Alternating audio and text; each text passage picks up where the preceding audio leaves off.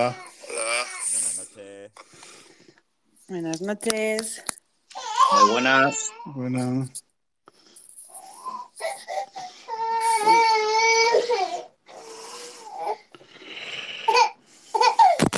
¿Qué le pasa? Oye, a, a Celia, a Celia que la radiografía me era en.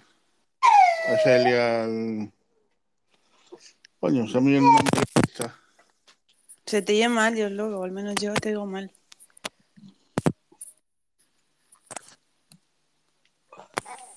¿Se me oye mal?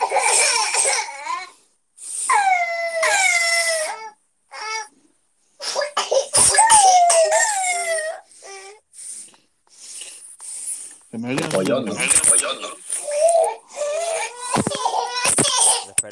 Y vuelvo a entrar porque eh, a mí también me está dando fallo. ¿Se me oye? ¿Se me oyes? Sí, se te oye como Sí, se doble. te oye como como un poco doble, cortado. como un poco cortado.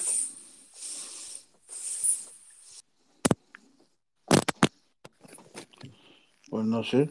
Eh, siempre. Ahora. Hola. Ahora no, ahora no se oye doble. No, ahora se oye bien. Sí, era yo, era yo, no sé, se me había bugueado. Ah, Porque hablaba Dios Lobo, yo estaba callado y se me movía la boca. Buenas, Mr. Sí. Nugget, buenas, Ébano. buenas. Muy buenas. Mis chavales. Buenas noches. Pues. A ver. Que está esto silenciado. Si no sepa, ¿qué falta alguien? No, no falta Claudia.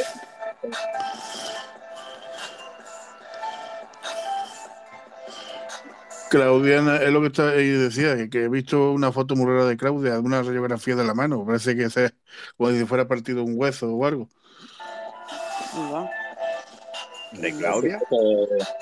Sí. ¿Pero Claudia o Celia? Atención, eh, que nos, nos confundimos. ¿eh? No, por favor. que siempre me confunde, me Celia. Anda, yo esto de los tomates no lo sabía. ¿Eh? Aquí hay tomate, ¿eh, chavales? Mm. Bueno, vamos, vamos a Sí, los empezar. tomates son nuevos. Vamos a empezar la nave del misterio una noche más. La semana que viene, eh, porque ya está programado y prácticamente el show y hablado, que ya comentaremos, eh, porque se puede hacer un adelanto, ¿no, Celia? De la semana que viene. Sí, claro.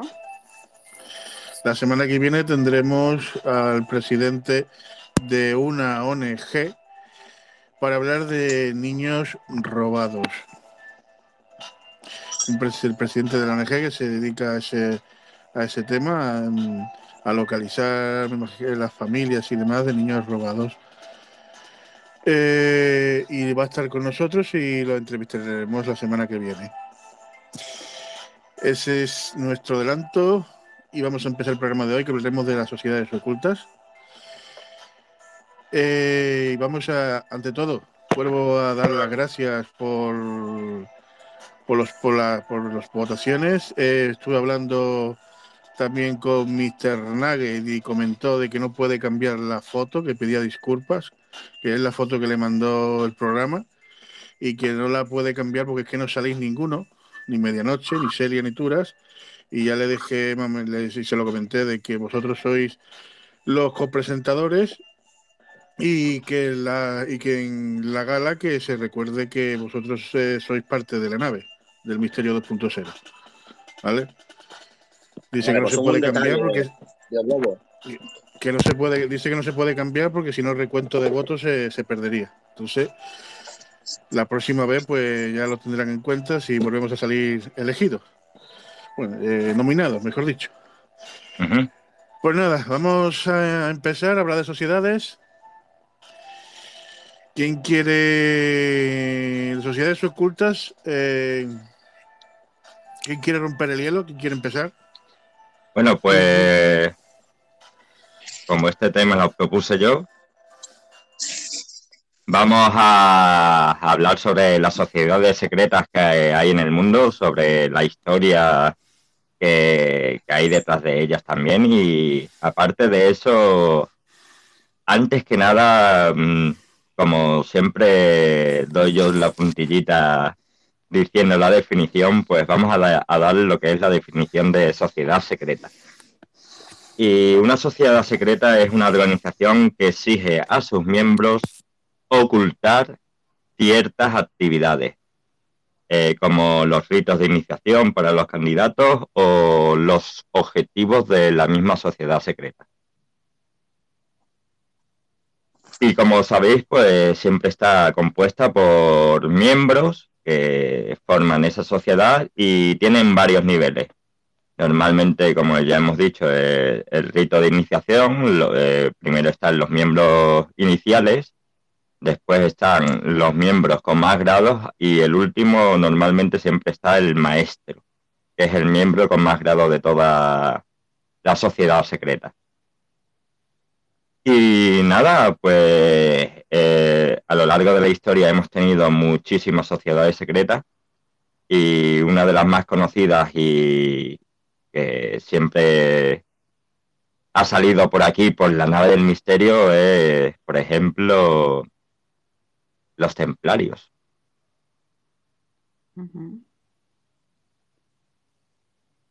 Y bueno, eh, yo os voy a hablar sobre unas cuantas sociedades secretas eh, y normalmente cuando hable de una eh, mm, vamos a sacar el tema de todas esas sociedades secretas y para que sí se nos sea más ameno.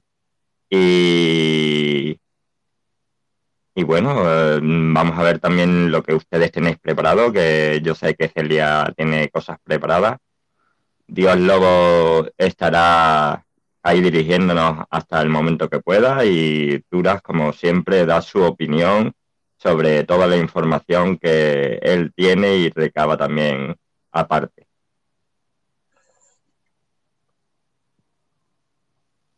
Muy bien.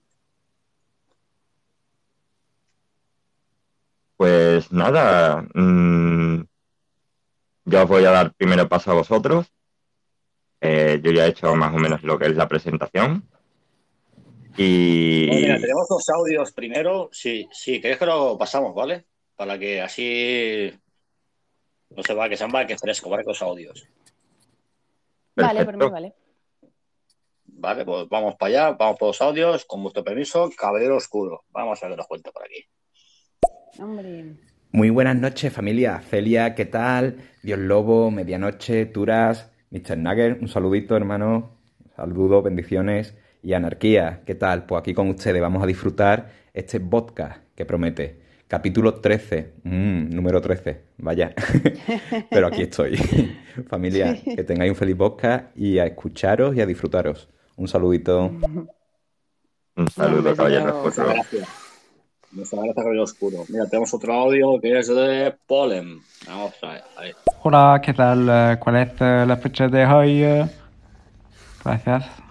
Pero la fecha de ayer, pues bueno, pues yo qué sé, bueno, bueno, de ayer, yo qué sé, Y, ese, ¿no, Leo? qué sé, tío, pero la fecha de ayer, pues no, no sé ni yo, ya igual que la pregunta, es que huevos. Bueno. Bueno, a ver. Vamos por el tema. ¿Cuál es la nave del. Bueno, eso, lo de las. Sociedad oculta. No sé si quieres empezar tú, Celia, o, o yo. Bien. Sí, si quieres empiezo yo, tampoco, o sea, no tengo mucho contenido. En un, o sea, tengo algo porque me parece bastante interesante. En un principio, como os comenté, iba a hablar de, mm, de la familia Much- Muchat, creo que se pronuncia, no sé muy bien cómo se pronuncia, que, mm, que básicamente es una de las principales familias estadounidenses que controlan eh, ya no mm, billones de, de dólares, sino que básicamente controlan todas las noticias que nos dan en el mundo. Eh, tienen en su poder em, periódicos tan importantes como The New York Times, The Chicago Sun Times y también tienen eh, grandes eh, productoras cinematográficas como la Fox y demás, ¿no? Entonces es como un poco los que controlan toda la parte de, de la información que recibimos. Pero bueno, como el tema está más orientado a, y como muy bien ha definido Medianoche, pues como el tema está más orientado efectivamente a lo que es las sociedades secretas, pues así poniéndome a pensar, me he acordado de, no sé si lo conocéis, la sociedad Skull and Bones, la de la calavera y huesos, que es una sociedad secreta que está fundada en 1832, o sea, en el siglo XIX, y, básicamente se, se fundó en la Universidad de Yale que para, para, que no lo, para los que no lo sepáis, pues que seguro que sí, pero vamos, que es una de las grandes de la Ivy League, junto con Harvard, Princeton y demás, o sea que básicamente de las mm, universidades potentes, ¿no? Y, bueno, la Sociedad de la Calavera y Huesos realmente es, es muy curioso porque no se sabe muy bien lo que hacen, o sea que todavía sigue siendo algo secreto. Eh, se sabe que que los que participan en esta sociedad tienen que ser eh, hombres blancos y protestantes aún a día de hoy. Y, bueno. y es muy curioso porque realmente... Toda la vida, eh, los... toda la vida de Dios. sí, sí, entonces, que vamos, además ahí todo, ¿eh? ya está. Y además es que es eso, dos siglos después todavía siguen así. Eh, luego se sabe que cómo captan a, a, estos hombres blancos y protestantes, pues es que los suelen captar en, en su último año de universidad, eh, la carrera que estén haciendo y demás, eh, les hacen pasar por ritos eh, un poquito extraños para entrar. Básicamente, pues bueno, tienes que, haber seguido mmm, pues eso, unas notas en específico durante la carrera, verte, bueno, destacarte un poco de la media, pero también tienes que haber tenido, haber formado parte de familias importantes, ya sea con dinero, pero sobre todo también relativas a la aristocracia, ¿no? que hayan tenido algún tipo de relación con la aristocracia. Entonces, lo interesante también de esta sociedad, que también se relaciona con, como no, los famosísimos Illuminati, con los Bilderberg y demás, lo interesante de esta sociedad eh, también es que mm, por, por, la ley esta que sacó Estados Unidos de transparencia al pueblo estadounidense, pues se dio eh, ciertos nombres de personas que habían estado eh, o que formaban parte de esta eh, sociedad secreta. Y básicamente todos los Bush, desde George Herbert Bush, que se unió a la sociedad en el 48, en 1948, pasando por, por George W. Bush también. O sea, mmm, y luego, eh, no, no, perdón, el primero fue su abuelo, que era Prescott S. Bush, que se unió a la sociedad en 1917. Pero bueno, ahí toda la, generación de hombres blancos y protestantes, pues ahí habían estado en la de Schools and Bones. Luego también varios nombres de, mm, participantes en la CIA, pues de personas que trabajan para la CIA, eh, forman parte también de esta sociedad. Porque claro, ellos te captan en el último año de la universidad, pero es como de por vida, ¿no? Hasta que te mueras, básicamente. Entonces, pues, pues también eh, incluso las conspiranoias y tal dicen que parte de la creación de la CIA a principios del siglo XX, eh, que fue cuando empezó básicamente toda esta labor de investigación con la Primera Guerra Mundial y posteriormente ya eh, después de la Segunda Guerra Mundial se creó como tal, pues fueron, eh, formaron parte de, de, esta, de esta sociedad tan misteriosa. Así que bueno, básicamente, bueno, hay dos películas también, yo como ya sabéis que soy muy cinéfila, que me gusta mucho el cine, hay dos películas que hablan de, de, esta, de esta sociedad, que son la, El Buen Pastor, que ahí es donde cuenta la historia de la creación de la CIA, básicamente, y, y bueno, y que el personaje principal de esta película pues pertenece a la orden, ¿no? De, o, o a esta sociedad secreta, eh, curiosamente, ¿no?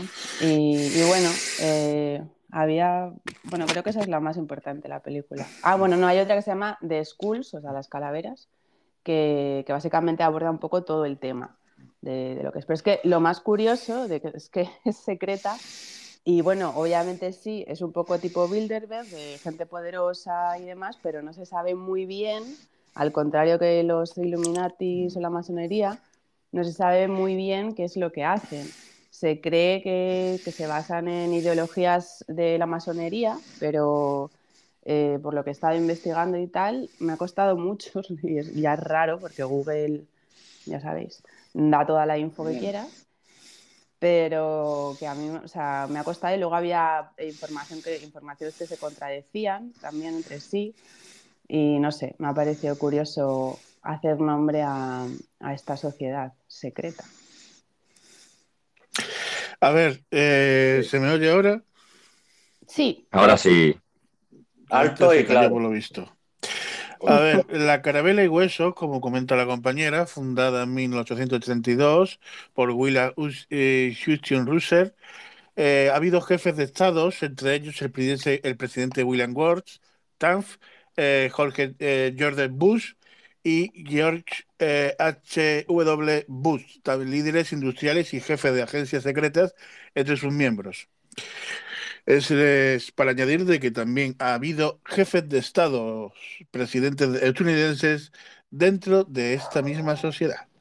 Carabelas Ese es el dato que le faltaba a Celias. Eh, solo ha nombrado a uno de los Bush, pero yo tengo constancia de que han sido cinco presidentes de los que han salido de esa sociedad y aparte, como bien ha dicho, eh, de esa sociedad na- eh, nació lo que es la CIA. Sí, sí, o sea, yo he nombrado, chicos, al, desde el primer bus, porque me he liado yo con los buses, el primero que fue el Prescott S. Bus, que fue en 1917, pero claro, hasta el, hasta el W, o sea, el, el hijo de este bus, que era George Herbert Bush también, y luego el W, ¿no? Entonces, como todos se llaman igual, y al final, bueno, el, el abuelo se llama Prescott, pero vamos, que es muy fuerte esto, ¿sabes? Y, y efectivamente luego pues eh, ya se hizo lo de la CIA, que también vale. Si, si, veis la- si queréis ver la peli, yo la recomiendo la, de, la del Buen Pastor y la de The Schools también, porque lo define súper bien si os mola este tema. La de Pues la School tengo la he visto yo y, la define muy bien. La tengo que ver porque yo creo que Eh, no, que no las he visto. Es Los que lo más curioso es que no se sabe muy bien. Sí, perdón. No, es que se, se piensa que viene de la masonería, pero no se sabe muy bien lo que hacen. O sea, es como, es bastante secreta todavía. ¿alguien tiene la de los iluminados? Los Illuminatis de Baviera. Eh, No, No, los yo es iluminados, los iluminados, O los no iluminados. Illuminati. ¿Al- ¿Alguno la tenéis? No, yo Eh, solo pensaba que no. hay mucha info ya sobre, esa No, mira, sobre ellos. Entonces. Los Iluminados, por ejemplo, que la tengo aquí, porque tengo las siete sociedades más secretas de la historia. Los Iluminados, que fue fundada ra- eh, por los masones, rati- ratificaron los masones en el CT en 1776, eh, muchos de los cuales eh, sucesos, la derrota de Napoleón, el asesinato de Kennedy y el triunfo de Barack Obama entre los presidentes. Efecto, no hay ninguna evidencia de que existan todavía, pero es solo que parecen aumentar su ministerio. Es decir, lo que dice aquí que son los responsables de la derrota de Napoleón, el asesinato de Kennedy y la victoria de Barack Obama, la sociedad Los Iluminados. Interesante también esto. Sí. Sí, sí, al final son todos de. caen las manzanas del mismo árbol, ¿eh? Es impresionante. Sí, siempre buscan, en las sociedades estas lo que buscan siempre es el poder y normalmente dicen quien, eh, quien llega a la presidencia de Estados Unidos domina el mundo, o siempre lo que se, se ha dicho, ¿no? Es como tener el mundo bajo control si, si estás en la presidencia. Que yo pienso que la gran mayoría de los presidentes son marionetas únicamente. Ahí detrás hay mucha gente y si no, y si no cumple las órdenes te quitan del medio. Posiblemente Kennedy a lo mejor de su vida sería- estaría metido en esa sociedad y por H o por B no le gustaba por donde iban y lo quitaron del medio para poner a otro. O sea, que así Bueno, de de los. Kennedy, lo de los Kennedy es que se podría hacer un programa entero de ellos, porque como es una familia que también tiene unas historias eh, desde la mala suerte, entre comillas, de, de muertes por accidentes extraños eh, que tuvo. Sobre todo avión. Sí, sí. Mm. Sobre No, todo digo, o sea, aviones. de avi- ah, Sí, sí. aviones, vale, que no te había escuchado. Sí, Hay, es que- hay muchos, han tenido muchos accidentes de avión los Kennedy, ¿no? Y es algo controversial, vamos. Eh, realmente porque eh, muchos de sus miembros han muerto por un fallo de la avioneta, por una avioneta que él estaba conduciendo, por X cosa que, le ha pasado y han muerto en, aviones, vamos, en accidentes de avión.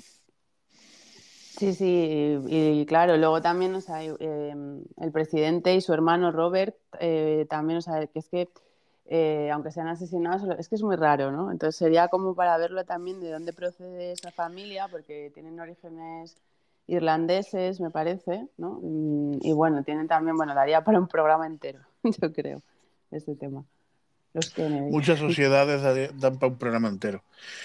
Bueno, Sí. Turas, Lo- eh, un apunte, Dios Lobo. Los Iluminados es los Illuminati. Eh, los Illuminati fueron creados en 1776, como bien lo has dicho. Y el líder realmente que fueron los Iluminados de Baviera fue Adam West y, y lo creó él. Lo creó él y esa sociedad, pues, como bien sabéis, está muy relacionada con el gobierno de los Estados Unidos y, y con su billete, que ahí hay muchos símbolos Illuminati en el billete del dólar, de los... Bueno, bueno, en, todos los billetes de dólar de, de los Estados Unidos. Eso es, sí, sí. sí, me lo he imaginado que serían los Illuminati, pero como ahí no hace referencia a ellos, nada más que los Iluminados. Medianoche, y eso- una pregunta.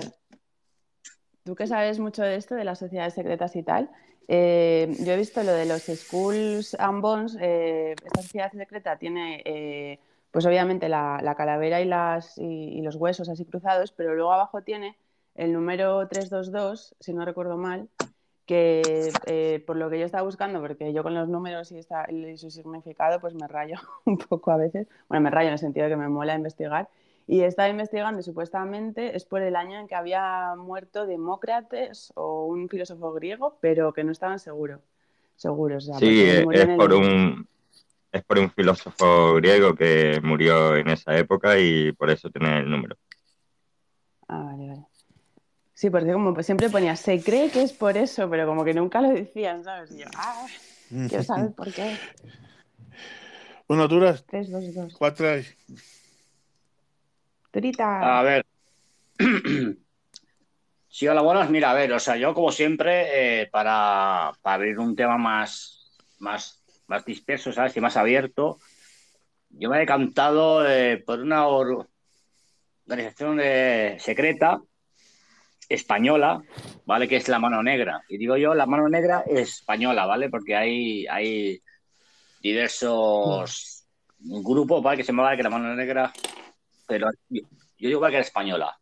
A ver, esta organización, supuestamente, ¿vale? Porque, bueno, como ya veréis, tienen que lo voy a explicar. Era una organización anarquista secreta, ¿vale? Que actuó sobre todo en Andalucía a principios de 1880.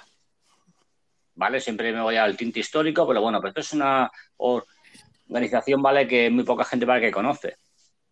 ¿Vale? Se atribuyen eh, asesinatos, sabotajes, asaltos, atracos, incendios, bueno, bla, bla, bla, bla, ¿no? Un poquito de todo.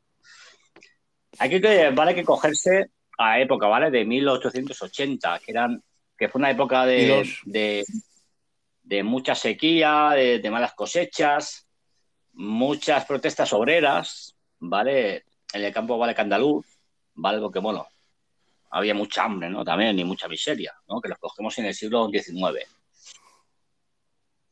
Vale, eh, bueno, tras estas protestas, ¿vale? Esas obreras, con todo, ¿vale? Que su, su sentido, eh, la, la Guardia Civil, en el año 1882, entrega un supuesto reglamento de una organización secreta llamada la Mano Negra, ¿vale? Que, que, que con eso vale que supuesto que el reglamento se regían los anarquistas españoles. O sea, todos, ¿vale? Bueno. Entonces, vale que ese informe fue la prueba, ¿vale? De que existía una organización eh, secreta anarquista, ¿vale? Que actúa en España con, con sabotajes y asesinatos. Vale, bueno, esto, ese informe, ¿vale? Que se cogió literalmente debajo de una piedra, literalmente. O sea, vamos, que, bueno, vamos, que no, que me quiero, vale, que adelantar. Entonces, vale, pues ese, eh, ese, vale, que reglamento, como ellos llaman, solo era un, un, papel que hablaba de los ricos, de la burguesía, de la época, y de cómo hay que defenderse de los crímenes de la burguesía. Nunca hablaba, vale, eso vale que de violencia. Que bueno, que en aquella época vale que la había, ¿eh? que la había. O sea, había violencia vale que obrera y violencia vale que la burguesía. Vale. Pero este eh, documento jamás, nunca en la vida hablaba de la supuesta organización secreta de la sociedad secreta de la mano negra. Nunca puso ese nombre. Ese nombre vale que se lo copiaron de otras organizaciones internacionales de, digamos que fuera de España. Vale. Eh, este, bueno, como he dicho antes, este documento, según la Guardia Civil de la época, se encontró bajo una piedra bajo una piedra. Entonces, eh, bueno, aquí hablamos ya de, de, los historiadores como Manuel eh, Tuñán, que dice que ese documento huele a, tufo.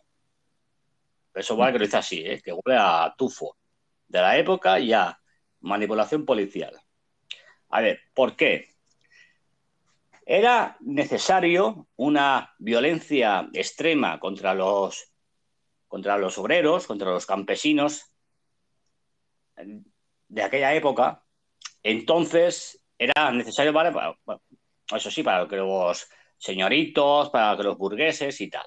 Entonces, ¿qué hacemos? Pues creamos una supuesta em, sociedad secreta anarquista que decimos que hace muchos asesinatos y hacen muchos eh, sabotajes para reprimir, pero no a los pobres campesinos, sino a las cabezas, ¿vale? A los que piensan.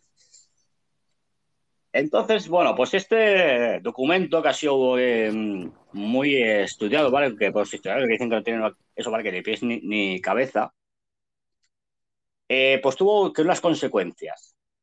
Fueron condenados 15 personas incluso 15 personas a muerte, incluso el chivato, ¿vale? Que el chivato, ¿vale? Que se, bueno, que era un confidente de, la policía, incluso este, ¿vale? Que fue eh, ya condenado. Bueno, a mí, por ser un chivato y un confidente de la policía, pues bueno, pues mira, pues uno que nos estamos con valga de en medio. Bueno, pero al final, ah, bueno, y eso, de esos 15, perdón, ¿vale? Que fueron que siete personas a la pena de muerte y otras a la, bueno, a la pena de cárcel de entre 8 y 17 años. No, a 8 a 17 años de cárcel, perdón. Vale, pues luego vale que más tarde que la de aunque fiscalía vale que recurrió y al final fueron eh, ejecutados eh, nueve a, muerte y entre, y entre estos nueve, vale, pues fueron eh, siete muertos al garrote vil, ¿vale? Que no sepa lo que es el, Carroteville, eh, bueno, fueron, eh, bueno, es, como, si te ponen como una tuerca en el pescuezo y, eso va que te aprieta. Me va retorciendo. Sí, eh, fue una muerte cruel y bueno, vamos a ver. Estas muertes fueron, fueron hechas en, que fue en Jerez de la Frontera, en junio de 1884. Y bueno, para más ¿vale? Que tres días después los, los jueces fueron condecorados con la Gran Cruz de la, de Orden que Isabel, que Isabel ¿vale? que era católica, ¿vale? Como si fuesen unos héroes. Vale.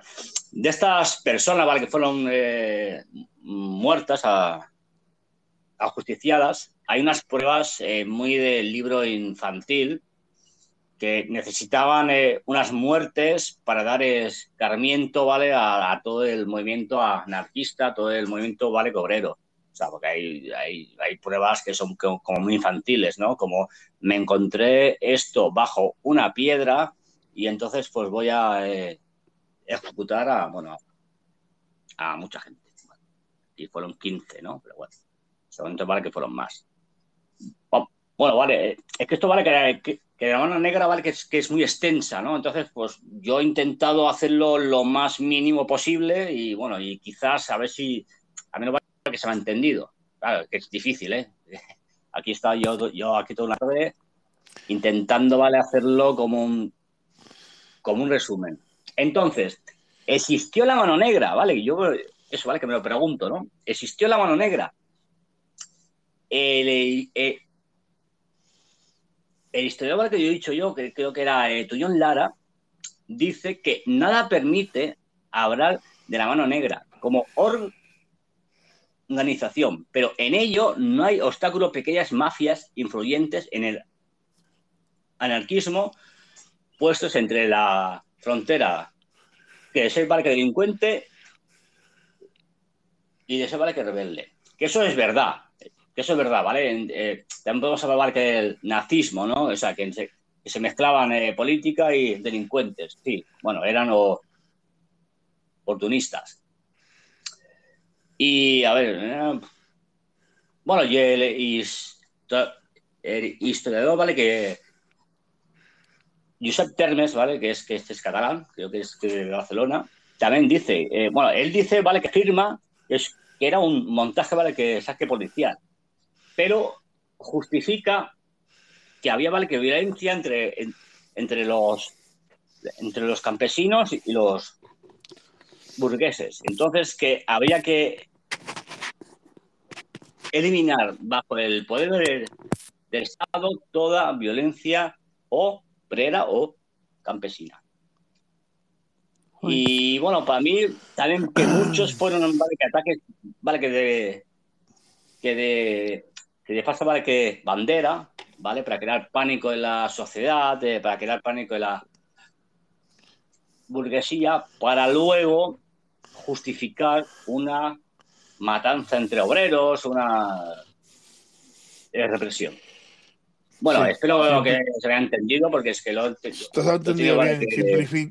Para que, hagáis, para que hagáis una idea de la época que comenta Turas, estamos hablando después de la Primera República, cuando Alfonso XII, que era un jovencito, y María de las Mercedes eh, fueron, después, fueron los que después de la Primera República tomaron el regreso de los Borbones, con Alfonso XII y la mujer María de las Mercedes. En, el que en esa época España estaba pues en plena ebullición, había altercados por todos lados y, la revolución el, industrial, la revolución agraria, eh, había mucho... Muchos factores decir, vale, que, también, ¿vale? que saliera una sociedad como la mano negra. Contado, esto que he contado, a ver, o sea, no, que no es por nada, ¿vale? Pero es el que más me ha costado. A ver, ¿por qué? Porque es una larga historia y hacerla tan tan pequeña, eh, hostia, que me ha costado coger los datos más concretos y tal. O sea, bueno, para mí es el, más, el mayor trabajo que he hecho aquí, ¿eh? la verdad, porque es que contar una historia necesitaría por lo menos unas tres naves del misterio. ¿Vale? Es, es, no, no, no, en serio, es que es, es para contar toda la mano sí. negra, eh, el juicio, las matanzas, los atentados. Buah, esto es una, era muy vale que complicado. Entonces, bueno, pues es, he hecho aquí un trabajo de chino y con unos esquemas que ni yo vale que los entiendo, porque vale que me ha costado a mí eh, entenderme a mí mismo. Y bueno, pues ya está. Sí, lo del O sea que has utilizado los conocimientos del colegio sin saber utilizarlos, porque no sabías, pero lo has hecho automáticamente, ¿no? No sé, medianoche, he hecho una cosa rara porque de verdad, a ver, yo ya vale que lo he hablado ya con una persona, eh, hostia, hoy, hoy estaba espeso, me, luego vale que va a venir la inspiración, he hecho un esquema, luego que me lo he leído, ni yo joder, que lo entendía y bueno, eh, así ha ido. Pero bueno, No, pero está Sí. bien, está bien. Aparte, aquí también Google ahí en público habla de la mano negra española también. Todo lo que has contado viene, viene ahí porque quieras verlo mejor, leerlo mejor. eh, periódico público, ponéis mano negra española y, y ahí lo tenéis todo. Para que quieras leerlo mejor. Vamos a ver bueno, el yo de audio. público vale que no, vale que lo he sacado, pero bueno, sí, era un- Yo creo que está que interesante, la verdad. ¿Te ha bajado ahí la inspiración algún, algún fantasma anárquico de la anarquía ahí para decírtelo todo? Está muy bien. Yo que soy yo Sí, muy mira, de de-. Está, está ahí anarquía también. Ah, Sí, bueno. Vamos a escuchar el audio de Daniel. Cordial saludo amigos y amigas, estamos nuevamente en la nave del misterio 2.0, temporada 1, capítulo 13 y nada, con toda la energía y motivación de participar, de conversar, de hacer un debate bien interesante y nada, tenemos a nuestros panelistas, Dios Lobo, Medianoche, Celia, Turas, hombre, todos espectaculares de talla internacional y nada, eh, espero que salga excelente todo el día de hoy y seguramente así será, nada, aquí estaré escuchando, apoyando y participando, gracias amigos, saludos de Medellín, Colombia. gracias. Saludos, Muchas gracias, Daniel. Muchas gracias. Qué bien, qué bien presentados, ¿eh? Muchas gracias. Muchas Sí. gracias. Es curioso porque he estado mirando, pero lo único que me salen de sociedades chinas es en Norteamérica. ¿eh? Hay una sociedad, sociedad también oculta china que se llamaba, que nació un- casi un siglo después de la mano negra, el dragón negro. Eh, Ah. pero estaba más El para dragón ma- negro. el, dra- el dragón negro, pero era más para el tema de, tiraba más a la, ma- a la masonería, los Ajá. chinos, del dragón negro. Pero- No conozco. Mm. Mm.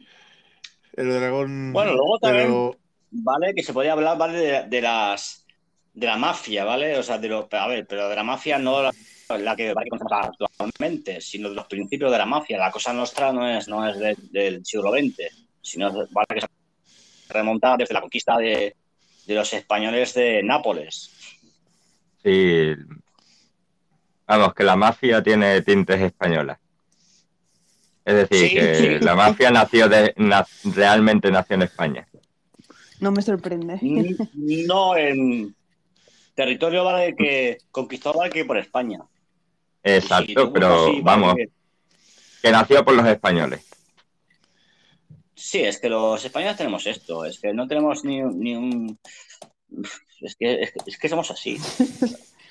Además que ah, eh, Duras está hablando sobre una sociedad secreta que es española, que realmente, como bien ha dicho, nació en 1412, creo que fue, y llegó hasta finales del siglo XIX.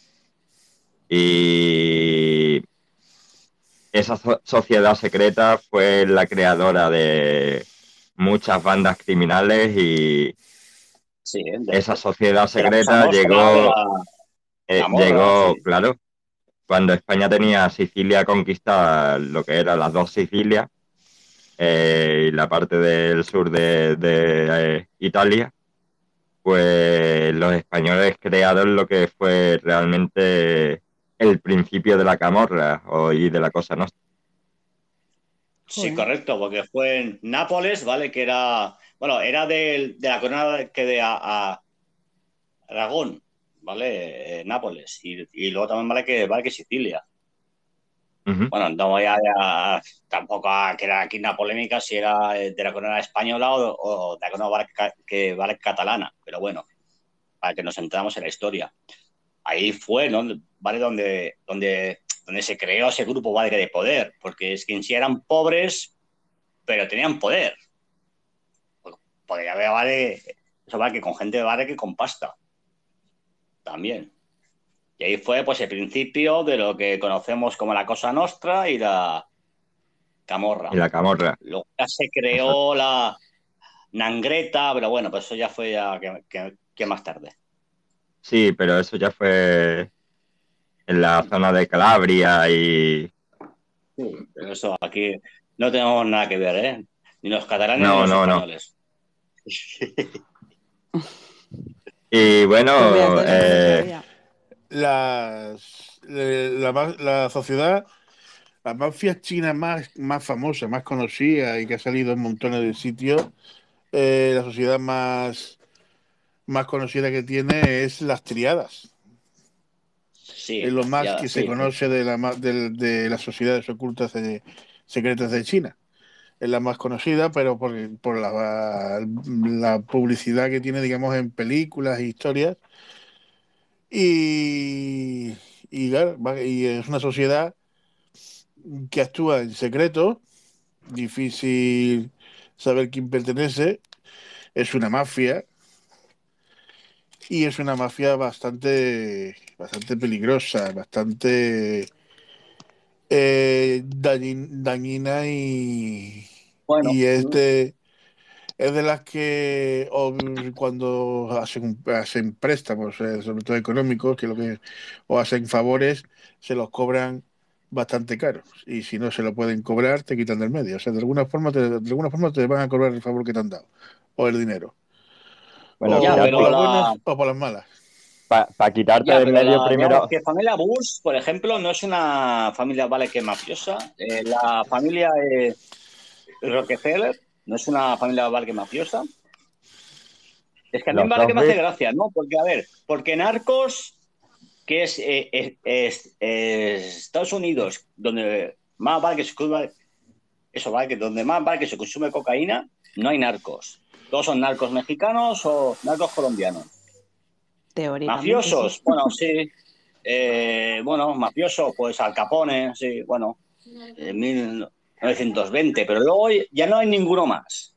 A mí vale que me hace gracia, ¿no? Esta sociedad americana, Sí, yo creo que es que donde más se también consume... lo... que-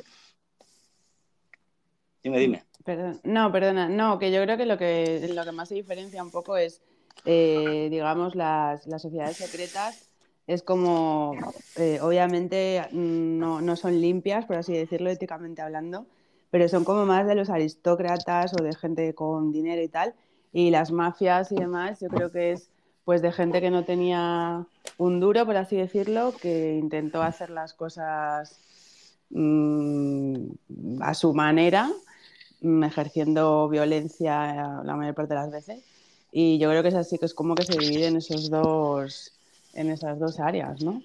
Bajo mi punto de vista, porque es como, es diferente, ¿no? Porque como, como la sociedad está de, de las calaveras y los huesos, que he dicho de la Universidad de Yale, pues eso, tienes que ser mm, aquí lo más de lo más, ¿no? Sin embargo, allá en, en la camorra y demás, por lo que yo sé, que no sé mucho tampoco, ojo, pero por lo que yo sé, pues ahí te reclutaban cuando eras un chaval, eh, te empezabas a hacer recados, entre comillas, y, y luego ya pues eh, acabas formando parte de, de la misma eh, por méritos, ¿no? Si, si les parecía a ellos o no, ¿no? Bueno, hay, hay puntos, hay puntos entre las sociedades secretas y la mafia que, que se establecen, por ejemplo, hay que estar callado. Mm, Sí. El segundo punto, tienes que tener disciplina. Y el tercer punto es eh, trabajar duro. En sí es Bueno, de trabajar duro. y callar. Sí, trabajar duro. eh, mm, eh, a- por ejemplo, a una persona que intenta llegar a un sitio eh, que tiene los medios para hacerlo, lo hace por dinero. Eh, una persona que está abajo en la sociedad y mm, está en una mafia, el trabajar duro o es extorsión o, el robo o, y eso también, eh, ahí también, vamos, que te puedes llevar accidentes, te puedes llevar un tiro, te puedes llevar lo que sea. Sí, pero en el caso de, por ejemplo, de los buses, los bus que hemos hablado, de toda la familia, al final es un poco porque has nacido donde has nacido, ¿no? Entonces, Sí, por naces favor. con una serie de privilegios, Sí. claro, naces con una serie de privilegios que, que al en final la no tienes que mafia- hacer mucho. Y en la mafia, si yo te hago este favor, tú me tienes que hacer este favor a mí. Es lo mismo. Sí, bueno, no sé. Yo es que creo eso que, que ahí ya cuando nace, por ejemplo, en lo de Yale, pues eh, la Universidad de Yale, ahí, bueno, ahora ya está más abierto y puede entrar todo el mundo, pero en aquella época no se podía, ¿no? Entraban, como os digo, pues cierto tipo de, de personas que, y, y todas eran personas con mucho dinero. Entonces también tú Mira. naces bajo el seno de una familia dos sociedades, dos sociedades que he visto, o tres, creo que son dos. sí. El Círculo de los 16 es una sociedad de- rusa de, de Petersburgo. Petersburgo. Ay. Tuvo actividad entre 1838 y 1840. Los miembros de esta sociedad secreta de radicales, revolucionarios secretos, eran personas famosos como Mikhail I. Lermont, eh, Piotr Ba- Baluek y los hermanos Dolguruk, los nombres rusos, y otras personas destacadas de su tiempo. Los jóvenes presentaban las ideas filos- filos- de filosofón de Chan y enseñaban la estación espiritual de Rusia y por lo tanto fue eh, elegi- eh, elegido después de autoridades re- relevantes del círculo. La mayoría de sus miembros huyeron al Cáucaso si, siguiendo a los Lerm- Lermotomic. Yo te Y entendió. otra, y otra Vamos, la que- distribución, la distribución Lo voy a- negra. Lo voy a explicar rápido y veloz. Eh, Sí. Duró dos años porque Stalin lo cogió y dijo, os vais de aquí o ya sabéis lo que puede pasar. Y se tuvieron que huir todos al Cáucaso. Así que Ok, ok. La Revolución Negra, que también es de San Petersburgo, una sociedad secreta con tendencia populista, se formó en el 879. Sus miembros no daban mucha importancia a la política y se apoyaban en la lucha económica. La base de sus ideas era la comunidad rusa, eh, en los que limitaron, limitadores negros vieron las fuentes de desarrollo de la socialista limitadores negros, que, eh, que era un grupo de, de gente de color. No sé.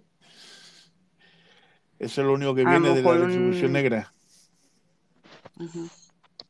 Después hay otra, la Unión de Prosperidad, organización secreta decembrista, fundada en 1818, constaba con 200 miembros y sus participantes establecieron como objetivo la educación moral del pueblo y la iluminación y el alivio de la suerte del- de los siervos. Sin embargo, esta sociedad también tenía ideas ocultas, la eliminación de la servidumbre, el desrascamiento del zar y el establecimiento de su propio sistema político. En 1821, a la raíz de persecución de la sociedad secreta, se disolvió la Unión de Prosperidad.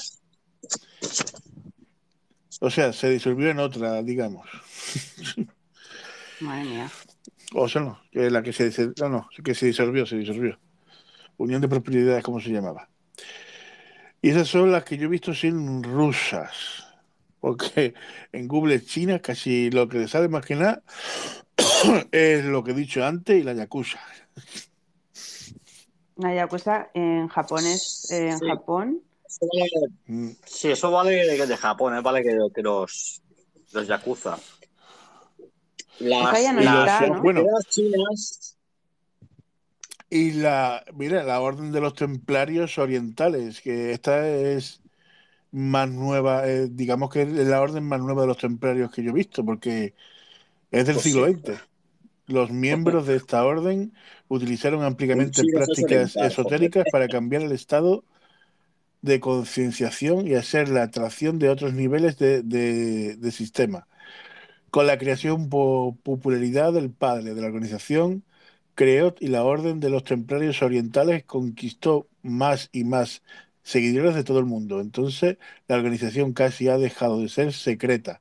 Sin embargo, según los rumores, está en solo un movimiento táctico para atraer nuevos miembros de la sociedad. La Orden de los Templarios Orientales continúa actualizando prácticas satánicas prohibidas y sus... Es decir, que todavía esta organización, o sea, los templarios, digamos, que aquí están como no existen ya, pero sin embargo en Oriente sigue existiendo los templarios. Bueno. Con ritos satánicos, madre mía. Con ¿En ritos satánicos. Sí, hay que, hay que tener en cuenta, hay que tener en cuenta que la, la última parte de los templarios se basó en el esoterismo y en, en ritos satánicos y por eso el, el rey de la época en Francia eh, dijo que Mm. había que destruir lo que era la sociedad secreta de los templarios. Felipe. Eso fue creo que Con el viernes 13 que se los cargaron, ¿no? A todos medianoche, eh, que los quemaron, ¿fue eso? Fue Cuando Felipe quisieron- IV, el rey, rey francés, fue el de, en aquella, de aquella época el Felipe IV. No, pero es que, a ver, es que es, que es más fácil, ¿vale? Que, es más fácil. A ver, que los templarios, ¿vale? Que tienen, ¿vale? Que mucho dinero, ¿vale? Tienen mucho dinero. Entonces, ¿vale? Que hacen, ¿vale? Que muchos préstamos a los... Fue los Los que inventaron la banca. Fue- Ah, sí. los, primeros banqueros. Pero junto, ¿vale? Que con los judíos. Atención, Exacto. ¿vale? Que los... sí, es que, a ver, es que fue la, ¿vale? que la misma trampa, ¿vale? Que hicieron, ¿vale? Que los judíos. Eh, debían mucho dinero. Debían dinero, bueno, que, a ver, gente muy importante como reyes debían mucho dinero a los templarios. Entonces, ¿qué hicieron? Igual que con los judíos. Eh, vamos a crear que son enemigos. Tenían contactos con el Papa. ¿Vale? Con el Papa, ¿vale? Ujú. Que de Roma. Entonces, eh, claro, oye, pues si el Papa que de Roma, que es mi colega, y yo a los templarios debo 5 millones de euros, De hecho, pues le digo, oye, hay- estos son, hacen ritos satánicos, estos son muy malos. Y Claro, yo los creo judíos que no aún son peor. Pero yo De creo hecho, que hay No, una no, no, hay es una- mentira. Es mentira. Claro, no lo hacían. No hacían ritos satánicos. Eso es mentira. de hecho, fue hay una película un que yo. Hay una película.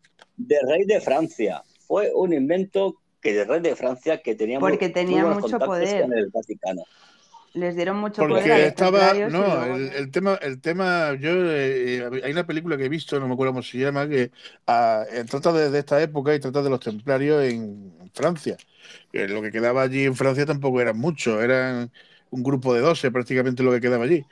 Y, y es eso, que los templarios habían subvencionado muchas guerras de Felipe IV, el rey Mm. francés, había sido Mm. subvencionada con dinero de los templarios. Entonces la corona estaba en ruinas, eh, no tenía un duro la monarquía, estaba prácticamente se estaban comiendo, ellos mismos se estaban comiendo eh, las obras. Y el pueblo pasaba, Ya. estaba pasando muchísima hambre porque eh, estaban nada más que a base de impuestos, impuestos, impuestos, y para mantener, eh, digamos, a, a la monarquía, o sea, para mantener al rey, para que pudiera tener eh, su, comi- sus comidas, sus historias, pero que estaban ba- to- totalmente en bancarrota. Y claro, eh, para no pagar la deuda, pues que pues me quito de en medio los templarios y mato dos pájaros de un tiro. que, pe- No tengo que pagar a nadie y me quito a esta gente del medio también. Y, y aparte me quedo con su riqueza. Correcto, Efectivamente. correcto. Eso. que no es que no es poca el oro que tenían que tenían escondido en, en una de las basílicas de las basílicas de allí de Francia que es donde Claro, de precisamente tanto. man- Por eso, a- mandaron a atacar a, a los templarios para co- coger el oro que tenían escondido en una basílica por eso vale que se inventaron, que hacían eh, con los ritos satánicos, por eso se inventaron también toda la, la programa antijudía, porque los judíos eh, manejaban mal que la economía. Hay que decir ¿vale? que los judíos es que son muy listos. O sea, los judíos en la eh, eh, economía es que son la hostia. Son la hostia. Por eso también debían que mucho. Bueno, eso vale que los reyes vale que debían vale que mucho dinero a, a los judíos. Y entonces, claro, cualquier cosa, cualquier excusa, ha sido culpa vale que los judíos. Y por eso vale que hubo un- una grande persecución en contra de los judíos. Igual que como los templarios. Es que, la, es que es la misma trampa. Es la misma trampa. Es que la, en la Nunca historia siempre, pasta a un rey. en la historia, en la historia, la cabeza de turco siempre ha sido los judíos. Sí, la verdad. Sí, ¿Por qué? sí. Eran los que tenían el Porque han dinero. manejado la economía. Son, eh, Exacto. que son que muy listos. Porque tiene una cultura de dinero muy buena, ¿no? O sea, lo hacen de una... Y además tienen una cosa que son las familias, que dentro de las mismas familias son muy... mm, O sea, como que Bueno, lo la pasan de, boca en la boca. De... Sí, entonces, pues... Y están muy unidos y tienen una cultura familiar muy diferente también. Entonces, eh, eso hace que lo pasen de, La mafia de- judía no la de familia a familia. ¿Eh? Pero mira, Mars, Mars era barque judío. Mars era La judío. conoces muy bien, Dios Lobo, la mafia judía. Ujú. Que la conoces muy bien. Y, y todos Muy los días te roban. Todos los días te roban. La, la en los banca, bancos. Exacto. Pero a ver, vamos a ver. Mars, vale, que era judío. Mars era judío. Entonces, echó a Bakunin en la primera in- internacional. Vale, ¿quién se acuerda de Bakunin y quién se acuerda de Mars? Todo el mundo, vale, que se acuerda vale, de Mars. Han hecho una campaña contra Bakunin que ha quedado en el olvido. Y aquí en España hubo un gran movimiento, vale, que a, a anarquista. ¿Vale? Como ya creo que la vale, que he contado, ¿no? Desde el siglo que, XIX. ¿Quién se acordaba de Hay que que? Nadie. Nadie. Hay que recordar que Engel también era judío y por eso ayudó tanto a March. ¿Cuál? Engel eh, también era judío, era Sí, de sí. familia judía y por eso ayudó tanto a, a Karl Marx. Vamos, porque Karl Marx Sí, no tenía ni un puto duro. Es que se ayudan mucho entre Bueno. ellos, tienen una cultura muy de... Sí, es que es, eh, es muy interesante, la verdad. Y, Sí, y luego acordaros sí, de los sionistas también, ¿no? De, de toda Bueno, es eso una es de- cultura muy...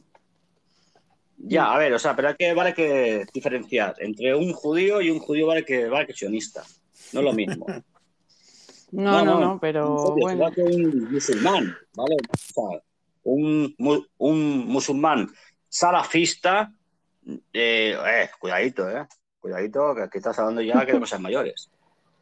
Ya, ya, ya, ya. Pero bueno, me- se me ha venido a la cabeza también toda esa cultura, no sé.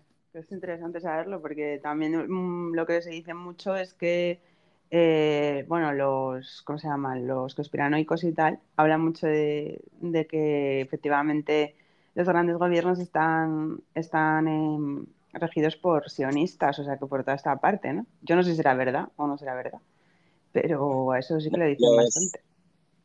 Los primeros contra el Estado de Israel, ¿vale? Eran judíos, que eran anti, ¿vale? Que, vale que sionistas, porque los sionistas es el judaísmo eh, más de extrema derecha, ¿no? Digamos, ¿no?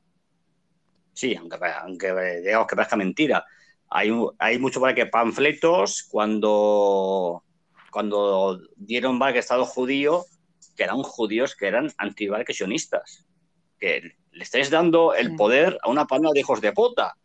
Y, coño, pues, pues así son, míralos. Ahora cómo se comportan contra los palestinos. Vale, Se comportan igual que hicieron los nazis. Igual. Porque son unos nazis para mí. Bueno, Vane, Sí, que ya que me dependiendo, como todo hay una... No, hombre, no. Sí, como todo siempre hay una, hay una contraparte, ¿no? Pero, pero bueno, que también es interesante saber que es por, por eso, por la cultura Hmm. que ellos tienen ahí. Oye, todos, vamos, que, que tienen una cultura como más, más familiar, luego también mucho de clases dentro de, de las mismas, eh, de la misma cultura, luego dentro de la familia. eh, o sea, como para que para ellos son como lo más, lo más importante es la familia, pero no en el sentido solo del amor, sino, o el cariño, o lo que sea, sino en el sentido de, de la unión que tiene que tener la familia, del respeto, del honor, de, y a veces tienen unas reglas que son muy duras de, de cumplir, ¿eh? Y que, bueno, ya yéndome a lo mejor un poco por los cerros de Úbeda, eh, pues un poco lo de que te, te expulsan ¿no? de la familia si no cumples eh, con lo que ellos esperan de ti. Eh, como en el caso de los ortodoxos, de los judíos ortodoxos, que son así. y siguen siendo así. Tú les ves en Nueva York y van con su gorrito, sus barbas y, y su traje así y, y tienen unas Bueno, normas. que los cristianos, ¿eh? Que también sí, por que- supuesto, que existen que los, que los cristianos ortodoxos. Mira, yo, yo eh, a ver, o sea, a mí vale que judío, a mí vale que se me ha, me ha dicho una vale que persona. Y yo vale, yo vale que eso dije. Era un crack, era vale que finanzas, era un crack, ¿eh? era eh, economía. Eh, él estaba vale que de economía, pero es que él sabía, sabía. Y yo un día yo le digo, claro, yo es que como la boca mía es muy ancha y, y, y soy un boca chanclas, le digo yo, eres judío, ¿no? No, no, en serio, claro, es que a mí el que me hablaba y yo digo yo, este tío que es judío. Y yo le dije yo un día, digo, "Ay, eso, pero bien, vale, eso vale que se lo dije yo digo, y oye, le digo, oye, tú eres ju- judío, ¿no? El tío que se me quedó mirando y me dice, sí. Digo, joder, pues suelen que me hablas también de las finanzas, me hablas también de la economía, pero lo hacía de puta madre, ¿eh? lo hacía que de puta madre, que es un crack, eso es, es para coger el sombrero y decir chapó. Digo, tío, ¿no? pues tú eres un puto judío, tío. A ver, a ver, puto no, es una broma, ¿no? Oye, Pero digo yo, es que es un judío, tío, ¿eh? tío es, que me, es que me está hablando, tío, y, y, Y- y digo, chapó, tío, chapó, ¿eh? Es que me encanta, me encanta. Bueno, bueno, sí, sí, perdón, sí. me he ido ya en otra historia. Vamos a poner este audio de Daniel. Sí. Muy bueno el podcast, muy enriquecedor, temas muy interesantes. La verdad, la estoy pasando espectacular y nada.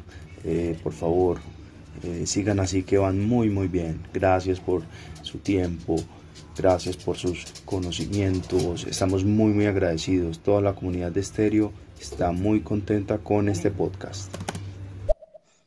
Uy, Pues muchas gracias, muchas gracias. Muchas gracias porque hay, Pues gracias, hay gracias. pocos, pocos La- directos eh, serios aquí en estéreo, ¿eh? Ya sé que mucha comunidad de estéreo se me ha echado Volver a recordar, voy a seguir a dándole bombo. De hecho, me tienes que decir el nick que se ha hecho para poderlo invitar para la semana que viene. La ONG, ¿cómo se llama, Celia? La ONG se llama SOS Bebés Robados. Vamos a Vale, traer pues al vamos- presidente. Sí, lo- No, es que, bueno, yo formo, formo parte de la asociación, soy la secretaria, entonces vamos a traer al presidente para que nos cuente un poco sobre la- los casos de bebés robados que ha habido en España o que hubo en España. Eh, y también en la ONG lo que hacemos mucho es eh, los bancos de ADN, donde re- eh, reencontramos a las mamás que les robaron los bebés eh, en aquella época, ¿no? Entonces, pues 30 o 40 años más tarde, eh, gracias al ADN y gracias también un poco a hacer publicidad de la ONG y tal, eh, pues se encuentran, se encuentran estas familias. Entonces, pues vamos a, vamos a traer al presidente para que le vamos a hacer cada uno unas preguntas para que nos cuente un poquito. Yo creo que es un tema interesante, no sé qué les parecerá. Nosotros ya hemos hablado, yo creo que es un tema, eh, bueno, sobre todo por, por todo el... ¿Os acordáis que hubo muchísimos juicios también sobre esto? Y, y bueno, yo creo que será interesante. Lo dejo ahí en puntos suspensivos. sí, eso será, eso será la semana que viene. Y deciros que en la semana que viene, con ese eh, programas, le ponemos punto y final a la primera temporada de la nave del misterio. Nos tomaremos una algún par de semanas o tres y después volveremos otra vez a, a actividad con la segunda temporada. Intentaremos traer la misma calidad o mejor que la que hemos estado trayendo. Pero también nos merecemos un descansito, de descansar las mentes y despejarnos un poco. Así que, yo creo que es un broche final estupendo traernos al presidente de la de una ONG de niños perdidos y que nos comente cómo funciona y cómo actúan y, y como cuántos eh, han conseguido desde que están fundados eh, que vuelvan a encontrarse con sus familias. O sea, todo eso la semana que, la semana que viene lo vamos a tener en la nave del misterio. Es un tema también muy delicado. Sinceramente, es un tema bastante delicado también tratar esto. Así que también pediré, como siempre, y siempre el público ha sido, pero más todavía, la máxima respetuosidad El que quiera hacer preguntas del público también las, se las podrá hacer, las pondremos al final del, del programa o en un momento dado las, las iremos pasando, todo para que podáis participar. Y, nada, todo eso, recordad, la semana que viene va a ser eh, uno de los programas interesantes que hemos tenido del momento. Todos han sido interesantes, pero este más, en la nave del misterio. Bueno, continuamos con el debate y las sociedades ocultas.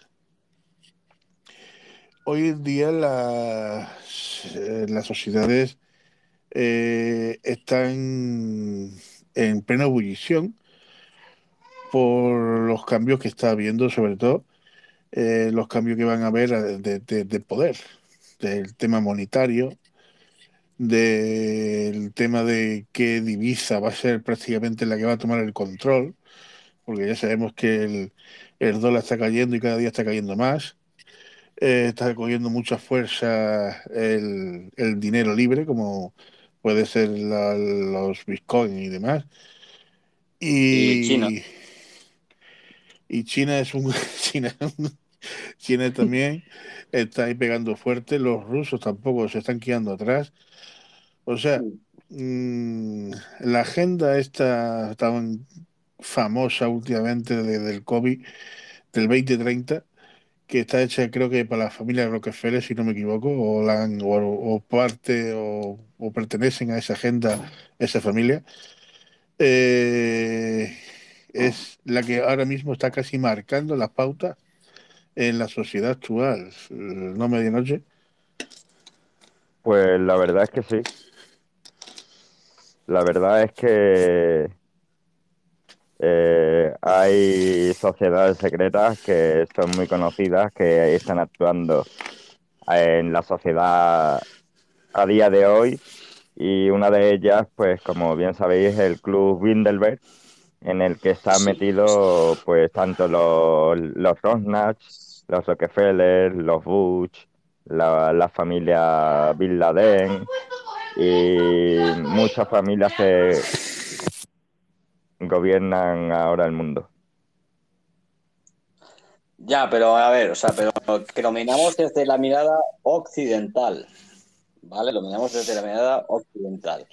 Eh, ¿se conoce alguna sociedad eh, secreta china, a una familia china concreta? Eh, no, nunca. No, Pero las es que tiene, los chinos y el secretismo son, pa- para, para guardar secretos son unos cracks, porque vamos.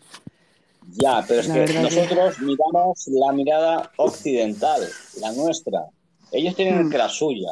Y la suya, pues es, sí, es, es más secreta, más callada, eh, más ermitista. Eh, pero cuidado, ya te digo, que nos vamos a llevar una sorpresa. No miremos a la familia, vale, que Rockefeller solamente, que esos serán unos, unos pardillos dentro de quizás 20 años, 30 años. Serán unos pardillos. Se- eh, serán unos lameculos, sí. Unos lameculos para no perder, vale, que su, que su poder, no perder su estatus, se van a bajar con los pantalones. Y ya te digo, cuidado con los chinos, cuidado con Rusia y cuidado con Asia. Cuidado. hay que Sí, bueno, recordar, hay que recordar que casi todas las familias, tanto las Rockefeller como los Rosnach y bueno, y casi todas las familias son judías. Entonces, creo que la hegemonía judía respecto a la economía se está acabando. Sí. Una buena Eh, apunte me da noche interesante. Sí, bueno. Sí, ahí has ¿Qué dado nos un, deparará? un dato muy, muy duro y muy contundente. Pero bueno, pero ya que, que de judíos son muy listos, ¿eh? Sí, Son muy ellos listos. siempre, ha- no pasa con nadie. Económicamente siempre han estado ahí y a la vista está, ellos fueron los primeros prestamistas y de ellos son los primeros bancos internacionales del mundo.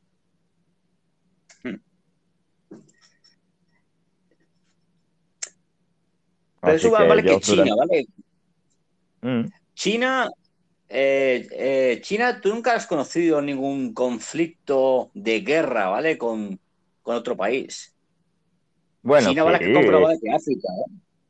Bueno, China tuvo, eh, en el siglo XX tuvo un conflicto gordísimo contra los japoneses y Bueno. Y contra Corea, ¿no? exacto, y eh, eh, cuando No, eh, lucharon, cuando lucharon contra los japoneses, China, eh, lo que es militarmente y todo, estaba en la Edad Media, por así decirlo, ¿eh? Sí, a ver, perdón, vale, a ver, perdón, vale, que, a ver, yo voy a coger el contexto. A ver, eh, sí, vale que verdad, vale que China tuvo un conflicto con, con Japón, pero du- durante siglos, ¿eh? No durante 1936, 33, si no me equivoco, vale que Japón vale que invadió China. No.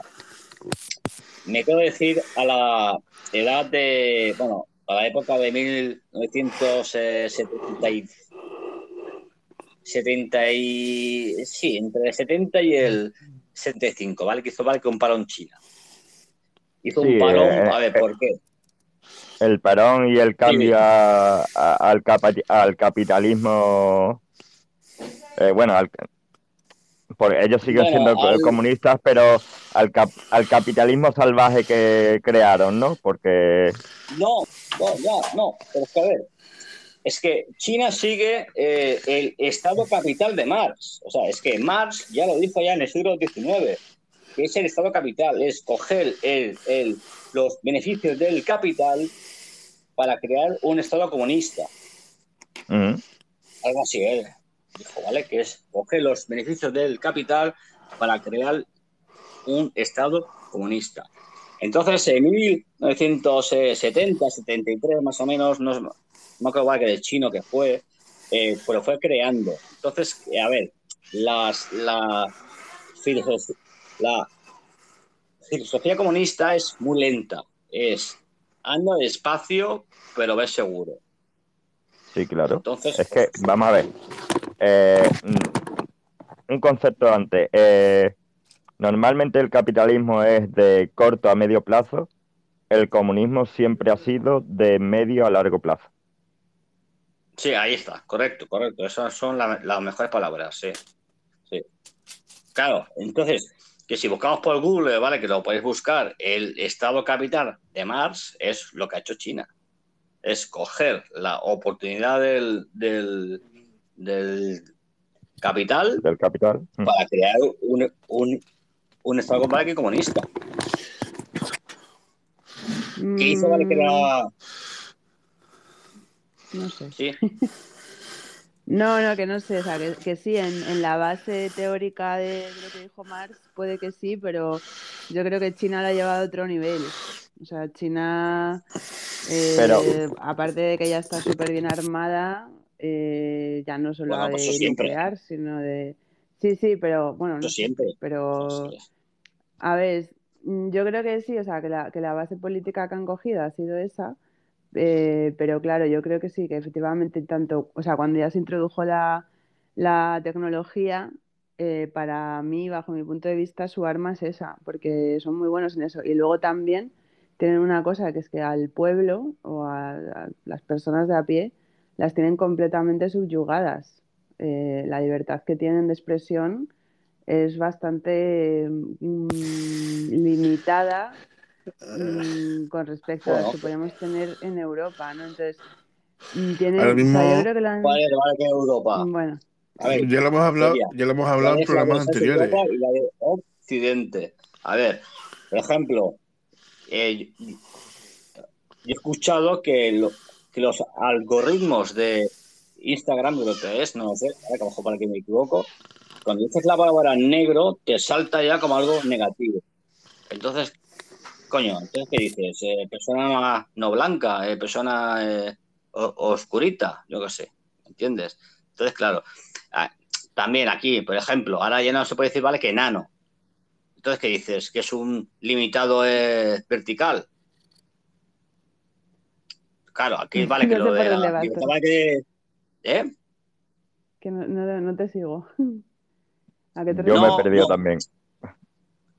No, sí, no. No, no, que sigue, vale, sigue, que- sigue, a ver.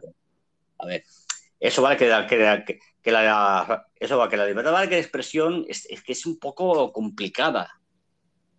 Ahora yo, ¿por qué Bueno, no puedo sí, decir eh, negro, por ejemplo? ¿Por qué no puedo decir valque enano? ¿Por qué no puedo decir eh, tal cosa? Mm.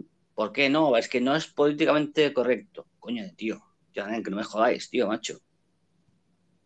No, pero yo básicamente No con la libertad de expresión de, de China, a lo que me refiero de, o sea, de la gente de China y tal, es como, por ejemplo, el, el- el bloqueo que tenía Cuba también, ¿no?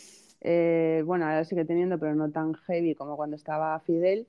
Eh, pues básicamente que todos los emails que escribían, eh, fuera a donde fuera, eh, bueno, pues está todo controlado, está todo controlado. No es tanto como el de Corea, quizás, eh, pero bueno, que, que yo creo que la gente que vive allí, li- libertad Pero- es un poco... A ver, bueno, que no Todo puedo... lo- todo- todos los niveles, vamos a ver, el- todas las conversaciones que tú tienes actualmente hoy prácticamente, Sí, sobre sí, todo por. WhatsApp, Facebook, redes sociales, todo está controlado por la CIA. O sea, Sí, sí, ellos no, saben lo que claro, tú estás claro.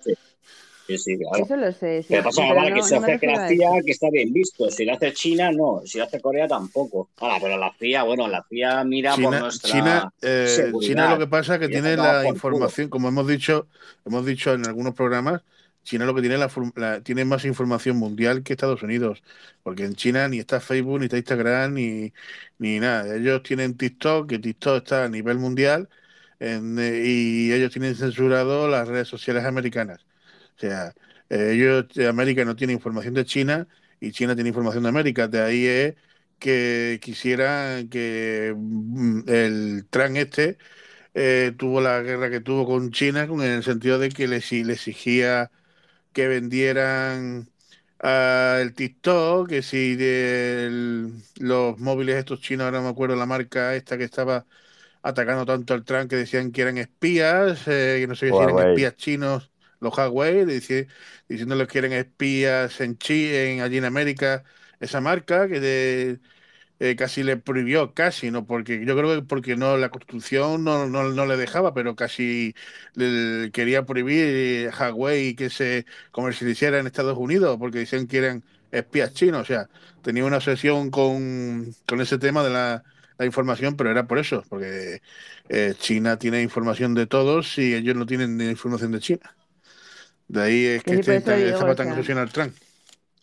Sí, pero o sea, no ya de que estemos espiados, o sea, eso ya es todo el mundo, pero sino que es que en China la gente está más sancionada por eso, ¿no? O sea, que es diferente. Y luego China también se salta una cantidad de derechos humanos impresionantes, como por ejemplo las jornadas laborales que hacen, eh, pues no sé, eh, y lo que, lo que puedes publicar, lo que no puedes, o sea, tienes como unas normas que, aunque eh, aquí, obviamente, pues sí, tenemos teóricamente libertad de expresión, porque si no, no podríamos estar, por ejemplo, haciendo esto de podcast hablando de esto, ¿no?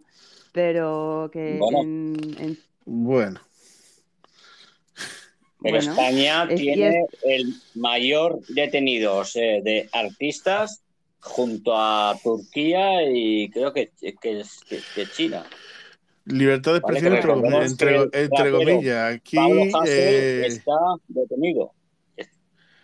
aquí, sí, bueno, y eh, también con la libertad de rollos, es expresión. verdad eso. A ver, no te censuran como en la época franquista con las tijeras, pero te censuran con, lo con el tema de lo, de la po- de la- del posicionamiento.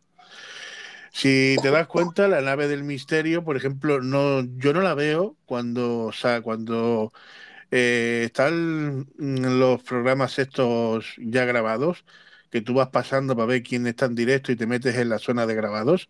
Yo, la nave del misterio, la he visto una vez o dos en esa zona.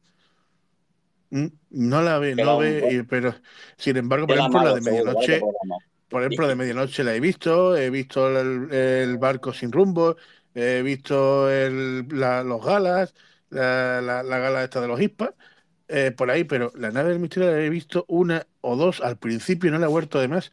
Y otra que también echo de menos en esa zona es la hablar por hablar, que tampoco la veo por ahí. En, eh, cuando pasas eh, a, a la zona de, de donde están los grabados, ¿eh? Hay ciertos programas que Es verdad, tienes razón. es, Es un hay problema de los programas. Es un problema de los hashtags. Eh, eh, sobre todo, nosotros nos hemos dado cuenta de que cuando, por ejemplo, nosotros ponemos comedia, el hashtag comedia no aparece. Es decir, no aparece ningún programa hablado de comedia. Cuando pones noticias, como ponemos aquí, ponen muy pocos. Por ejemplo, solo ponen los destacados como eh, los de los verificados como Mr. Nugget y Claudia, que sí sale el Noti Estéreo. Pero normalmente yo, por ejemplo, eh, cuando hago multiverso de medianoche, eh, yo me di cuenta de que poniendo religión o, o espiritualidad, en vez de poner eh, todo, misterio, lo que sea, pues mm, sí me salía. Por eso siempre pongo espiritualidad. O sea, vamos, que hay que mentir, ¿no? Bueno, yo eh, No, sí, eh, en espiritualidad hablo de mitos y leyendas. Al final son Lo que, vengo- parámetros lo, que, que- lo que venía a decir es eso, que a ver, no existe la tijera a lo mejor como tal, y como he dicho en la época franquista, eh, pero sí eh, con el tema de los hashtags, de, los- de, de la forma de posicionamiento del título, etcétera, te censuran. Y depende de lo que sea, te van dejando para los últimos y para que eh, no tengas la visibilidad que puedas tener otros y a lo mejor otras cosas de menos interés tiene una visibilidad enorme. O sea, es una forma también de censurarte. No te quitan el programa, no, a lo mejor no te lo borran, aunque YouTube sí acostumbra a, a mandarte a tumbarte muchas veces los programas, en eso son expertos, Eh, pero eh, por norma general lo que hacen es eso, te Claro, ponen es una discreto. posición nula y te, me- te ponen en el fondo como si fuera, como si te metieran en un cajón, vamos. Entonces es una forma de censurarte. O sea que libertad de es expresión más- no, hay, no hay una libertad tal como se, se denomina. Lo que pasa es que los tiempos que corren no van ahí. Por ejemplo, los, los carnavales, tú no sabes, los carnavales de Caldi, todos los años, eh, siempre, eh, sobre todo cuando está el PP, el PP es el primero que lleva años intentando quitar los carnavales. Siempre, Pero por eso mismo. Pero no pudo, como dicen ellos, no pudo Franco. Lo va, van a poder esta gente. O sea, Franco mató a montones de carnavaleros por intentar eh, dar a conocer lo que estaba pasando en este país en esa época. Y murieron Claro. montones de, carnaval, de, de, de carnavaleros. O sea, la censura sigue existiendo, pero a otros niveles. Sí, sí, por supuesto, sí, sí. Yo, yo creo que aquí es un poco más discreta, ¿no? O, sea, y- o lo intentan hacerlo más discreto, y, pero bueno, que al final se pilla igual. Al final Si hablas les de pilla. rey ya sabes lo que te pasa. Eso Mira ahí te Pablo. Hasél, mira el El rey de la que monarquía no está se por ahí. Sí, eso es una cosa que a mí me enerva, me pone los nervios, porque no, nunca lo entenderé, la verdad. Pero, pero lo peor de todo es la autocensura. Eso es lo peor de todo. Yo, por ejemplo, yo en la tele no veo esos, esos vale que programas antiguos como La Clave. No sé si os, si os sacáis alguno. que era, Mm. En la 2, ¿vale? Bueno, a ver, era un poco chapa, ¿no? Porque era como muy serio, muy, muy masticable, ¿sabes? Porque es que las conversaciones a veces eran un poco pesadas. Pero ahí la gente decía pues lo que pensaba. Trevijano, no sé si, o- si lo conocéis, ¿vale? Que, vale, que saque Trevijano, ¿vale? Que Sí, era un mexicano eh, de derechas, creo que era de derechas. Y el Mm. tío, ¿vale? Pues bueno, pues daba por sus tesis ahí en la televisión. Era de Eh, derechas pero republicano. Sí, Él no sí, quería sí, rey. sí. Ah, bueno, pero es que a ver, o sea, pero es que le- Bueno, no quería rey, pero amigo de él, amigo de él era. Sí, sí, sí, claro, era de derecha. Imagínate, eh, tú sabes que la derecha y el rey siempre ha estado... Alto, pero que daban unos discursos que había que escucharlos, ¿eh? Sí, Había sí, que sí. escucharlos más que muchos políticos ahora de derechas. Porque ahora no tienen ni puta idea. Ahora son todos unos, unos que da bien. ¿Vale? No, no, no, no. Bueno. Yo de yo de por sí sigo yo sigo viendo muchos vídeos de Trevijano. A mí, Sí, aunque sea derecha, como como político y reivindicativo es eh, Pero eso vale, eso igual vale que vale que Julián Guita. Julian Guita para mí era un crack. Era Claro. un crack. O sea, Ya y eso sí, que yo nunca voto, ¿eh? Yo nunca vale que he votado, pero es que escuchas a Julián Guita y a Y en Córdoba es muy es querido, tengo entendido. Vamos, o sea, me paseo. Ay, no, no, perdón, perdón. Ya. Julio Anguita es muy querido en muchos sitios. Sí, Para mí es uno de los mejores políticos españoles, Julio aunque no llegó al poder. Era, vamos, Pero bueno. era un crack. Mm. Bueno, Sí, sí, sí, señores eh, y señoras, eh, nos hemos ido un poquito del tema. Hemos estado hablando Sí. de... No, bueno, Nos estamos metiendo de. nos- bueno. eh, no Nos estamos yendo en política. Bueno, Que se ha pues yo... la petarda. Ay, Ay, pobrecita. Mm. Era nena, yo aquí, yo, Que no para. está todo el día corriendo para arriba, para abajo. Censures. que de cosas raras. Yo aquí colonia. ¿no? No veas. Ay, madre. Que, y luego En otros, fin. ¿acordáis de, de Iñaki Gavi- eh, Gabilondo que hacía, hacía también unas sí. exposiciones?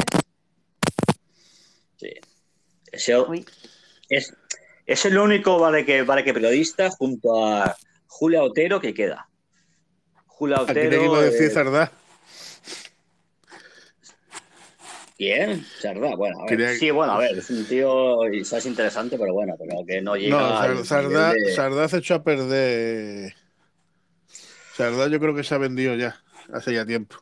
Desde que dejó Sardá, el crónica. Sardá el lo que pasa es que es un tío muy listo y Sardá ya ha hecho mucho dinero en la televisión y sale de colaborador porque dice, va, ¿para qué voy a trabajar allá si yo ya lo he hecho todo en la televisión?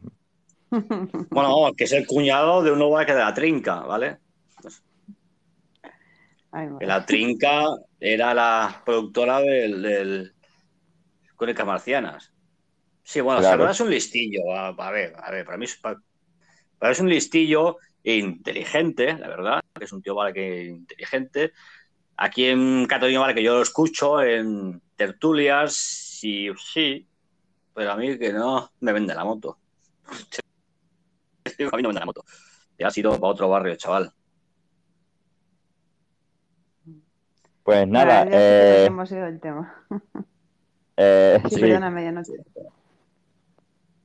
eh, yo no sé si ustedes conocéis que la palabra asesino viene también de una sociedad secreta. Y os voy Sí, a hablar de una sociedad... eh, dila, dila, Sí, perdón, perdón. ya que... No, no, no, coño, nen, que soy un. Yo soy un gambas, tío. Sí, ese, son de los Assassins, sí. Que de... Exacto, de Dilo, los dilo tú, dilo tú, dilo tú, ya me callo, ya me callo. Eh, la palabra asesino viene de una sociedad secreta que era los, los assassins, los, los consumidores Sí. de hachís. Ahí está, Y- coño, ¿qué dices? ¿En serio? Sí, Sí, verdad, verdad. No y esa sociedad secreta es árabe. Eh, se- eh, eh, es parte de los nizaríes. Eh, yo no sé si ustedes sabéis que los, los árabes están divididos en dos ramas, tanto los... Dos o más, ¿eh? Bueno, sí, pero la- las dos primeras, las dos ramas principales, eh, los ismaelíes, que bueno, son los... Bueno, eh, es que no, ahora mismo no me acuerdo, tío. Me queda en blanco. Y mira que mi familia... Los, los, Eso pasa. los árabes tienen un lío, ¿eh? Ahí, ¿eh? Pues a ver, a ver cuál es la principal, cuál es la segunda, cuál es la, la, la tercera, cuando, cuando tienen 400. Yo te lo busco medianoche. Sí, porque están los bereberes, que, que no son árabes, pero dicen que son una parte, dicen que son árabes porque les conquistaron, no sé qué, no sé cuánto. Bueno, es un poco rollo esto también. Medianoche corazón. Aquí en Google dice suníes y chiíes suponen el Exacto. 95%. Eh, Vale. Exacto, los, los suníes y los Sí. chiíes. Eh, los... Pero, ¿y los lo- otomanos? Sí, bueno, es que... Son, porque son, vale que eh, musulmanes, ¿eh? No son árabes, son musulmanes. Los, hay- los, hay- los chiíes y los suníes, vale que son musulmanes. Pero los, vale que los otomanos, nos vamos a los bereberes, nos va, bueno, es que esto... Sí, pero es que dentro, es, que hay que diferenciar muy, muy bien eso porque dentro de los sunníes hay muchas ramas, como tú bien has dicho, y dentro de los chiíes hay muchas ramas. Por eso siempre eh, se distinguen esas dos ramas. Y se distinguen normalmente en esas dos ramas porque eh, a la muerte de Mahoma, eh, unos siguieron al hijo de Mahoma y otros siguieron al cuñado de Mahoma. Por eso Coño, son los chiíes. El Exacto. cuñado. Por eso son unos los suníes y otros son los chiíes. Bueno, pues dentro de la rama de los chiíes estaba lo que eran los nizaríes. Venían de una rama de los ismaelitas, que también son de los chiíes, y esa sociedad secreta se creó en 1190 y tanto, con el viejo de la montaña. El viejo de la montaña era eh, un profeta eh, árabe que tenía mucho conocimiento sobre el mundo árabe y lo que quería en la sociedad pues era el conocimiento y que sus enemigos fueran matados pues de forma sigilosa y para ello necesitaba un ejército.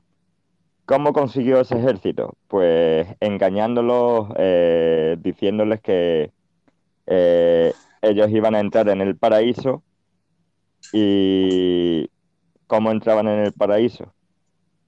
Pues muy simple, él los llevaba a un harén que él tenía eh, dentro de uno de los palacios y lo metía dentro con mujeres y los drogaban, por así decirlo, consumiendo hachís. Entonces, al, al terminarse ese sueño, eh, justamente cuando ya había disfrutado y había consumido hachís, pues normalmente lo que más te entraba era sueño. Y al despertarse, pues te llevaban a otra sala y, y te decían que si querías llegar otra vez al paraíso, tenías que realizar ciertos trabajos. Y eso eran eh, asesinatos selectivos. Madre mía. Eh, se dice que eh, los templarios, eh, uno de los ejércitos templarios, pues iba a, destro- a destrozar lo que era la fortaleza de, de los assassins y justamente era Salami- eh, Salamino, creo que era eh, sobre la época más o menos, eh, Sí, sí, sí, sí, sí. Es de oh, pues Salamino. Exacto, pues eh, los Assassins eh, llegaron a introducirse en, en el campamento de las tropas y en la cama de Salamino le dejaron un cuchillo y, di- y diciéndole que te podíamos matar mm, rápidamente. ¿Y sabías por qué? Porque eh, los Assassins eran tan pacientes que incluso se metían en las cortes de los reyes incluso estaban por años ahí metidos. Iban informando a lo que era el, el, el sabio de la montaña, que era, que era su jefe. Incluso podían Sí. haber estado eh, 10 años metidos dentro de la corte y a lo mejor los, eh, los dos guerreros que tú tenías para que te cuidaran a ti eran asesinos. Wow. Esto es como, por ejemplo, los, los ninjas, ¿vale? Que en Japón, que dicen que fueron el primer eh, grupo espía y grupo de élite. Eh, no es cierto tampoco, están los assassins, ¿vale? O sea, en el, en el mundo árabe, en el mundo musulmán, eh, actuaban igual, eran eh, sigilosos, eran eh, muy, eh, muy pacientes y te hacían una avería en un momento, ¿eh? porque lo- los tenías dentro, lo tenías dentro, o sea, que a lo mejor el que te sirve el café todos los días era un eh, enemigo y, coño, y tú decías, mira, sabes, soy buena persona. Sí, eh, vamos a ver. los- Eh, lo que, lo que le pasó a Salamino, que dentro de su círculo de confianza, eh, pues creo que cinco de ellos eran siete, cinco de ellos eran asesinos. Toma ya. Así que imagínate, eh, ellos tenían unos asesinatos muy selectivos y sobre todo eran contra el mundo cristiano. Ya sabéis, mundo árabe, mundo cristiano, sociedades secretas, templarios, asesinos. A mí me ha Pues eso fue lo que pasó. Y bueno, los Assassins, los Assassins fueron, eh, estuvieron eh, por mm, todo lo que es Oriente Medio y fueron destruidos eh, por el Imperio Mongol en 1252. El Imperio Mongol destrozó todas las fortalezas que tenían los Assassins y, destru- y destruyeron lo que es la sociedad secreta esa. Pero a partir de los Assassins eh, se empezó a utilizar la palabra asesino mm, referidos a ellos y sobre todo por los asesinos, los asesinos a sueldo, que son muy parecidos a lo que han realizado los, esa sociedad secreta que eran los asesinos, los consumidores de hashish y que hoy en día pues están todavía vigentes. Mm. Hostia, vale que vale que mongol, ¿eh? todo eso de, de que les metían ahí, les drogaban y eh, claro, ellos pensaban que habían ido al paraíso, tal, y luego les decían, pues si quieres volver al paraíso, eh, tienes que hacer esto. Me parece impresionante medianoche. Exacto. Me alucinada. Y la historia es como mm, te hemos estado contando culturas y yo que si tenían que realizar ese trabajo, que era asesinar a esa persona, eh, podían hacerlo durante años, esperar durante años, durante 10, 5, 10 años, eh, tener la confianza necesaria hasta poder asesinar a, a esa persona. Y siempre lo hacían sigilosamente y, y te ponían pues eh, trabas como diciéndote que estamos nosotros aquí, que por mucho que tú quieras, eh, estamos metidos ya dentro de tu sociedad. Y somos las Como- Sí, personas bueno, que- en las que más confías. ¿eh? No sé si me escucha. Y con, Sí, ahora sí, sí. Sí, se Sí, te es cortaba. que, sí, es que estoy aquí un poco, no sé. No sé qué me pasa, ven que no. No te muevas tanto. que no Vamos a poner el, el audio otra vez de Daniel. Amigos y amigas, eh, nada, eh, espectacular el podcast. Mira que ahorita mencionaban algo que es muy cierto. eh, no se ven muchos podcasts con una trama o con un tema o con un motivo serio, eh, una conversación pues eh, que quizá no sea para todo el mundo, eso también es cierto. Estos temas no, no, no suelen gustar mucho a, a la gente del común, a lo popular, porque pues son temas, eh, digámoslo, serios, Hay fuertes, que un eh, que cuestionan en muchos casos los poderes o que hacen un cuestionamiento social. Entonces, nada, eh, para los que disfrutamos este tipo de podcast, pues eh, la verdad es una dicha estar aquí presente y compartir. Felicidades. Muchas gracias. gracias, Daniel. Yo la verdad Muchísimas que me encanta ese, ese punto, ese interés que tengo yo, siempre, pues, siempre he tenido con el misterio y estas cosas.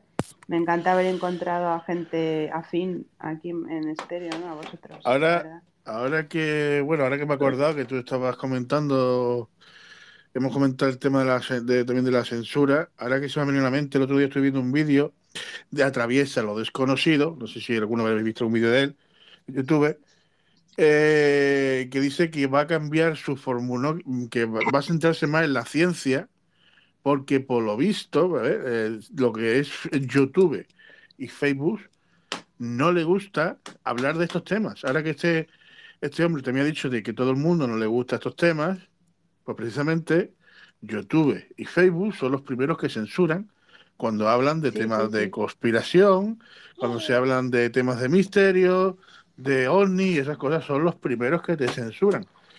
Eh, se me ha venido a la mente porque me he acordado de este hombre, del programa que él, que hace en YouTube, eh, como he dicho, el servicio desconocido, de que se iba a centrar más en la ciencia para que YouTube no le censuraba. porque él realmente lo que, como dice, que él come de la publicidad que, que él tiene, porque ni él tiene YouTube eh, para que la gente done dinero, se suscriba, ni pues, porque siempre está en contra de, de ese tipo de, de suscripciones. Y él lo único que tiene es publicidad y vive de eso. Y claro, si le tumban, eh, no que se, no es que le quiten el, digámoslo, sino que lo que he dicho antes, se lo meten en un cajón, empiezan a quitarle publicidad y se y, y visibilización y visibilizaciones.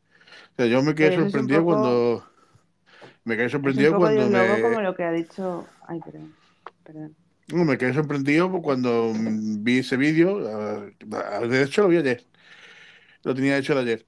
Eh, vi el vídeo y decía de que YouTube y Facebook se dedican a censurar mm, temas como este, como el mismo estamos hablando. O sea, si esto yo lo subiera a YouTube o a Facebook, en teoría no censurarían, porque no, no quieren que se hablen de temas conspiranoicos, ni de nada de, de misterio, ni de nada. Ciencia pura Ya, y dura y ya pero está. como tú, ya, pero como tú tengas un, un tema de, vale, que de suscripción, pues sí, vale que te va a afectar. A mí no.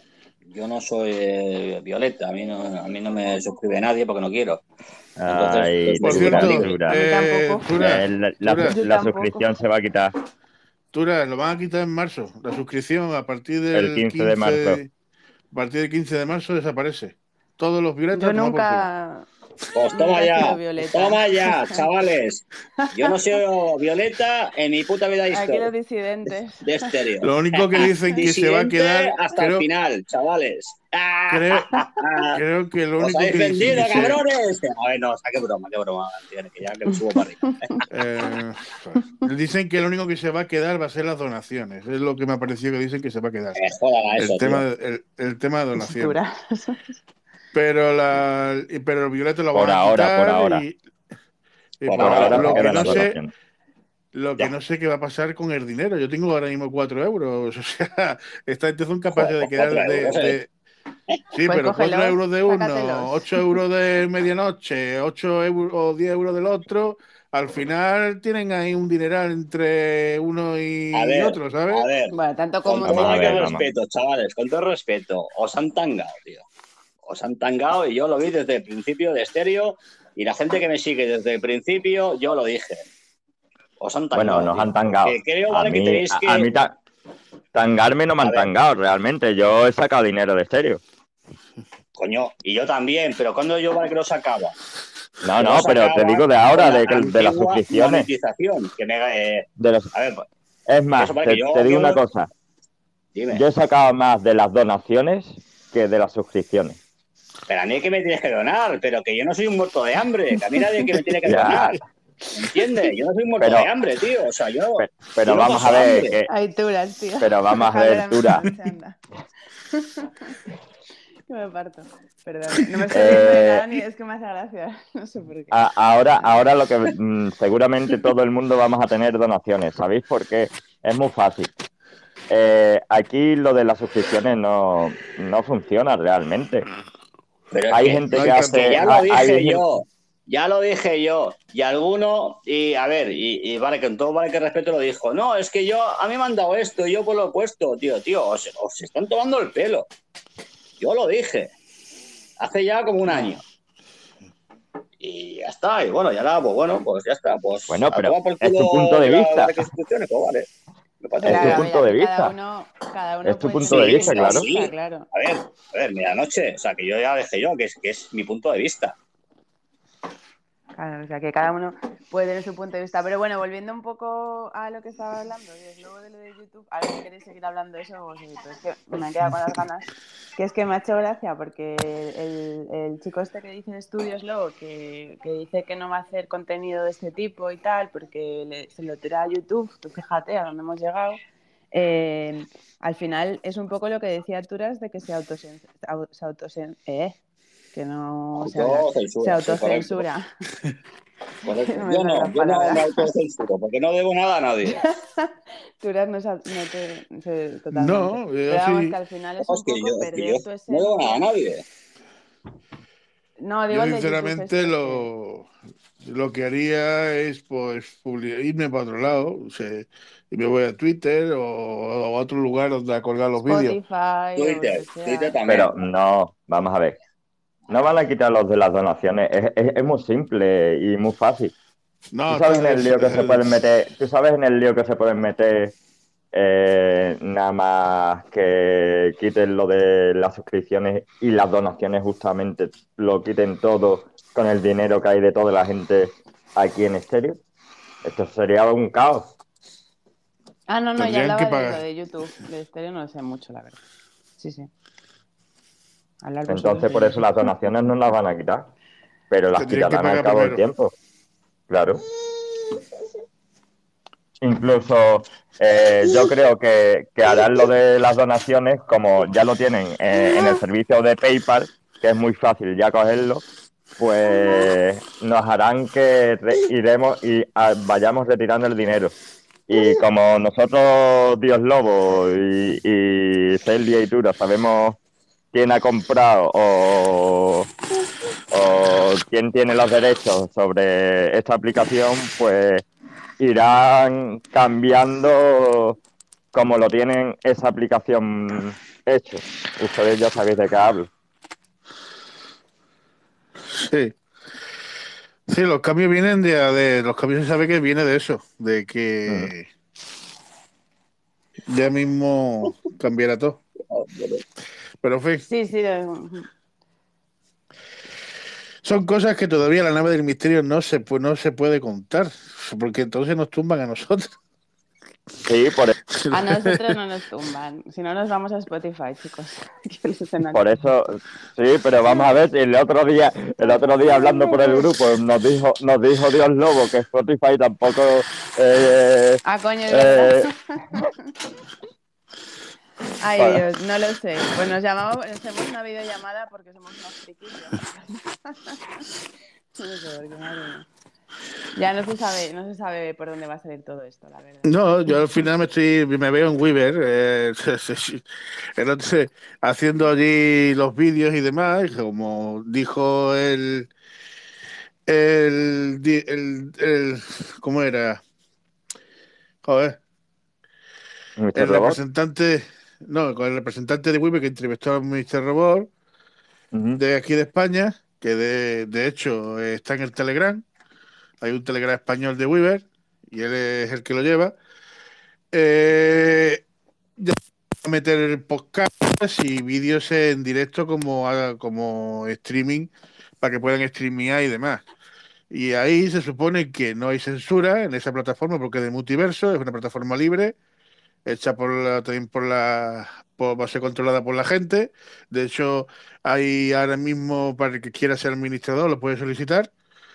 Y, y, y ahí al final nos vemos, nos, nos vemos todos. Sí, a no ser que Stereo cambie, convierta y se actualice un poco y se meta en el multiverso y dé más libertad y historias, pues si no, ya lo tengo muy claro. Cuando Web empiece a funcionar con como podcast, como podcast y demás, pues eh, aquí vendré a saludar y allí el contenido.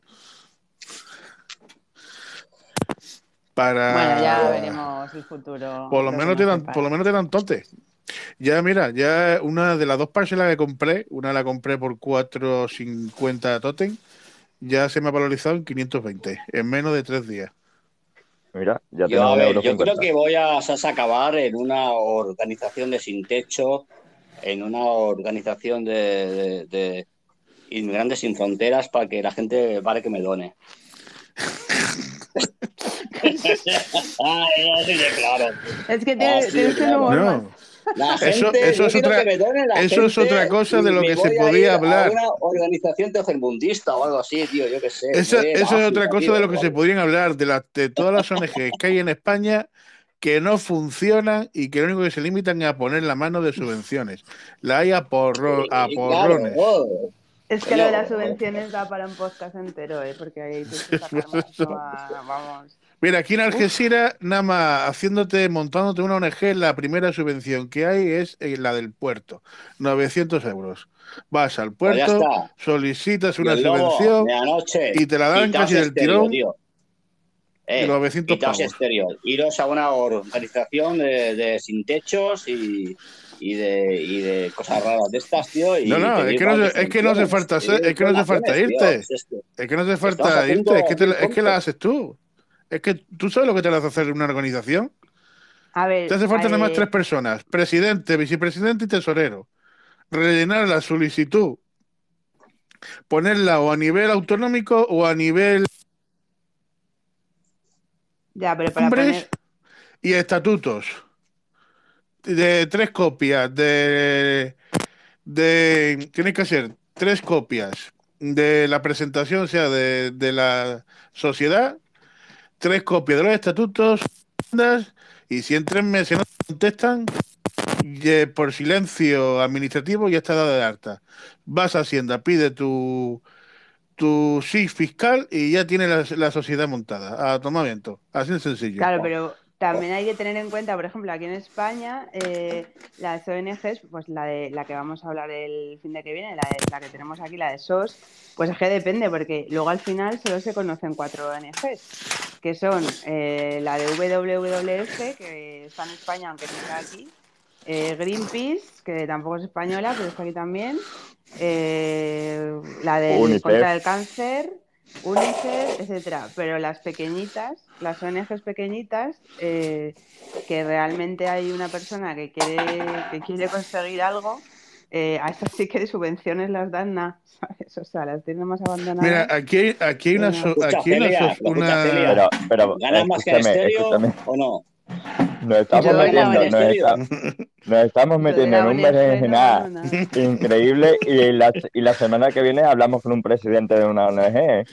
Pues por eso, pues por eso este Hostia inciso, puta. ¿verdad? Porque es por eso hecho este inciso, porque claro, o sea, no, a ver, que yo todas, de a la ver, que todas las ONG, todas las ONG no quieren decir que hagan lo mismo. A ver, se- claro, por de- eso te digo, hay además, ONG que eh, funcionan, pero hay ONGs que también sirven para subvencionar partidos como se ha pegado toda la puta vida el Partido Popular. políticos, efectivamente, que- sí, sí.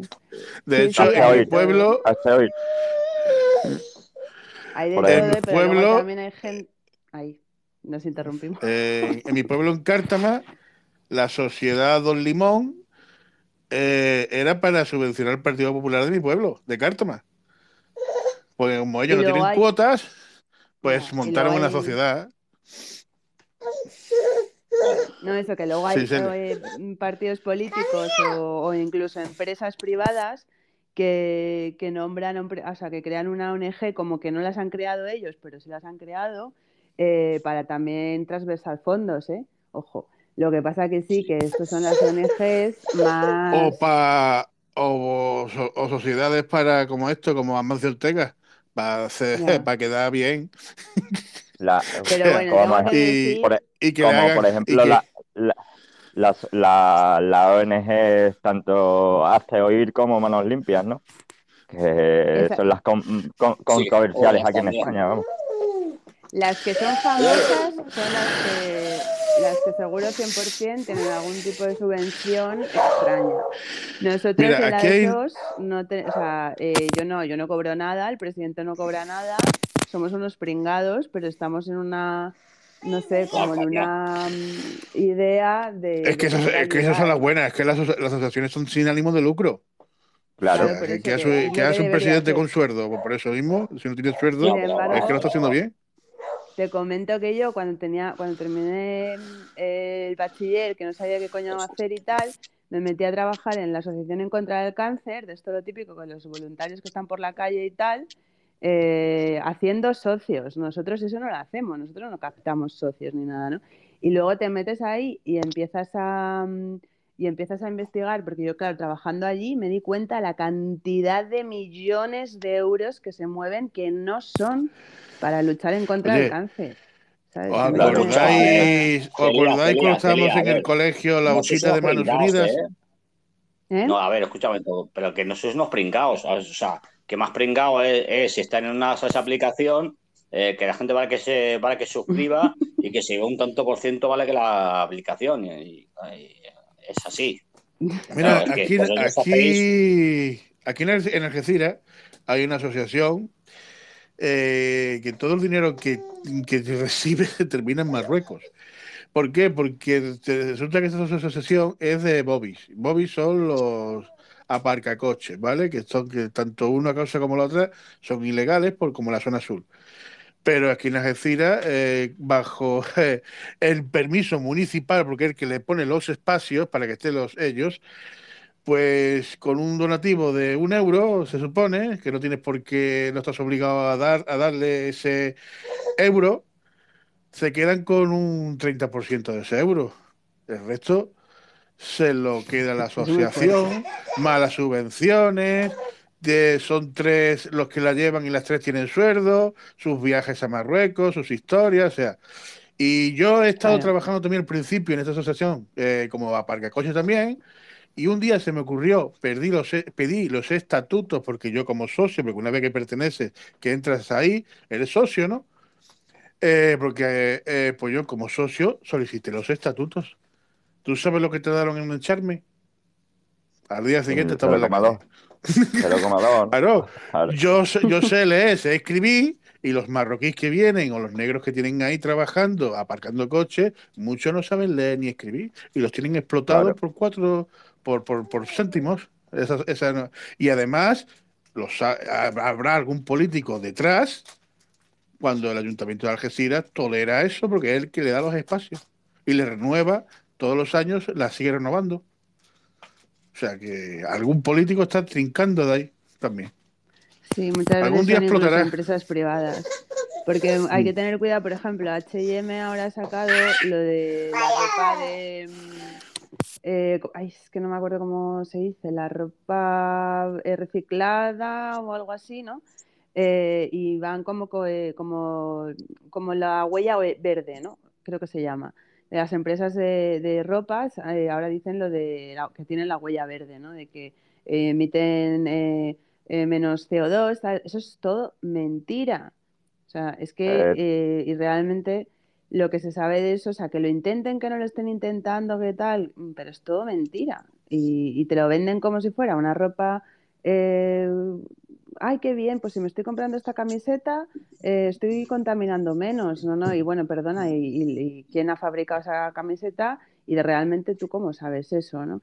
Y luego todos esos, es que eso va como, como subvencionado también eh, para otras empresas que son de marketing, pero que son muy cracks con, con toda la parte más eh, política de, de las ONGs, porque las ONGs no dejan de ser política también.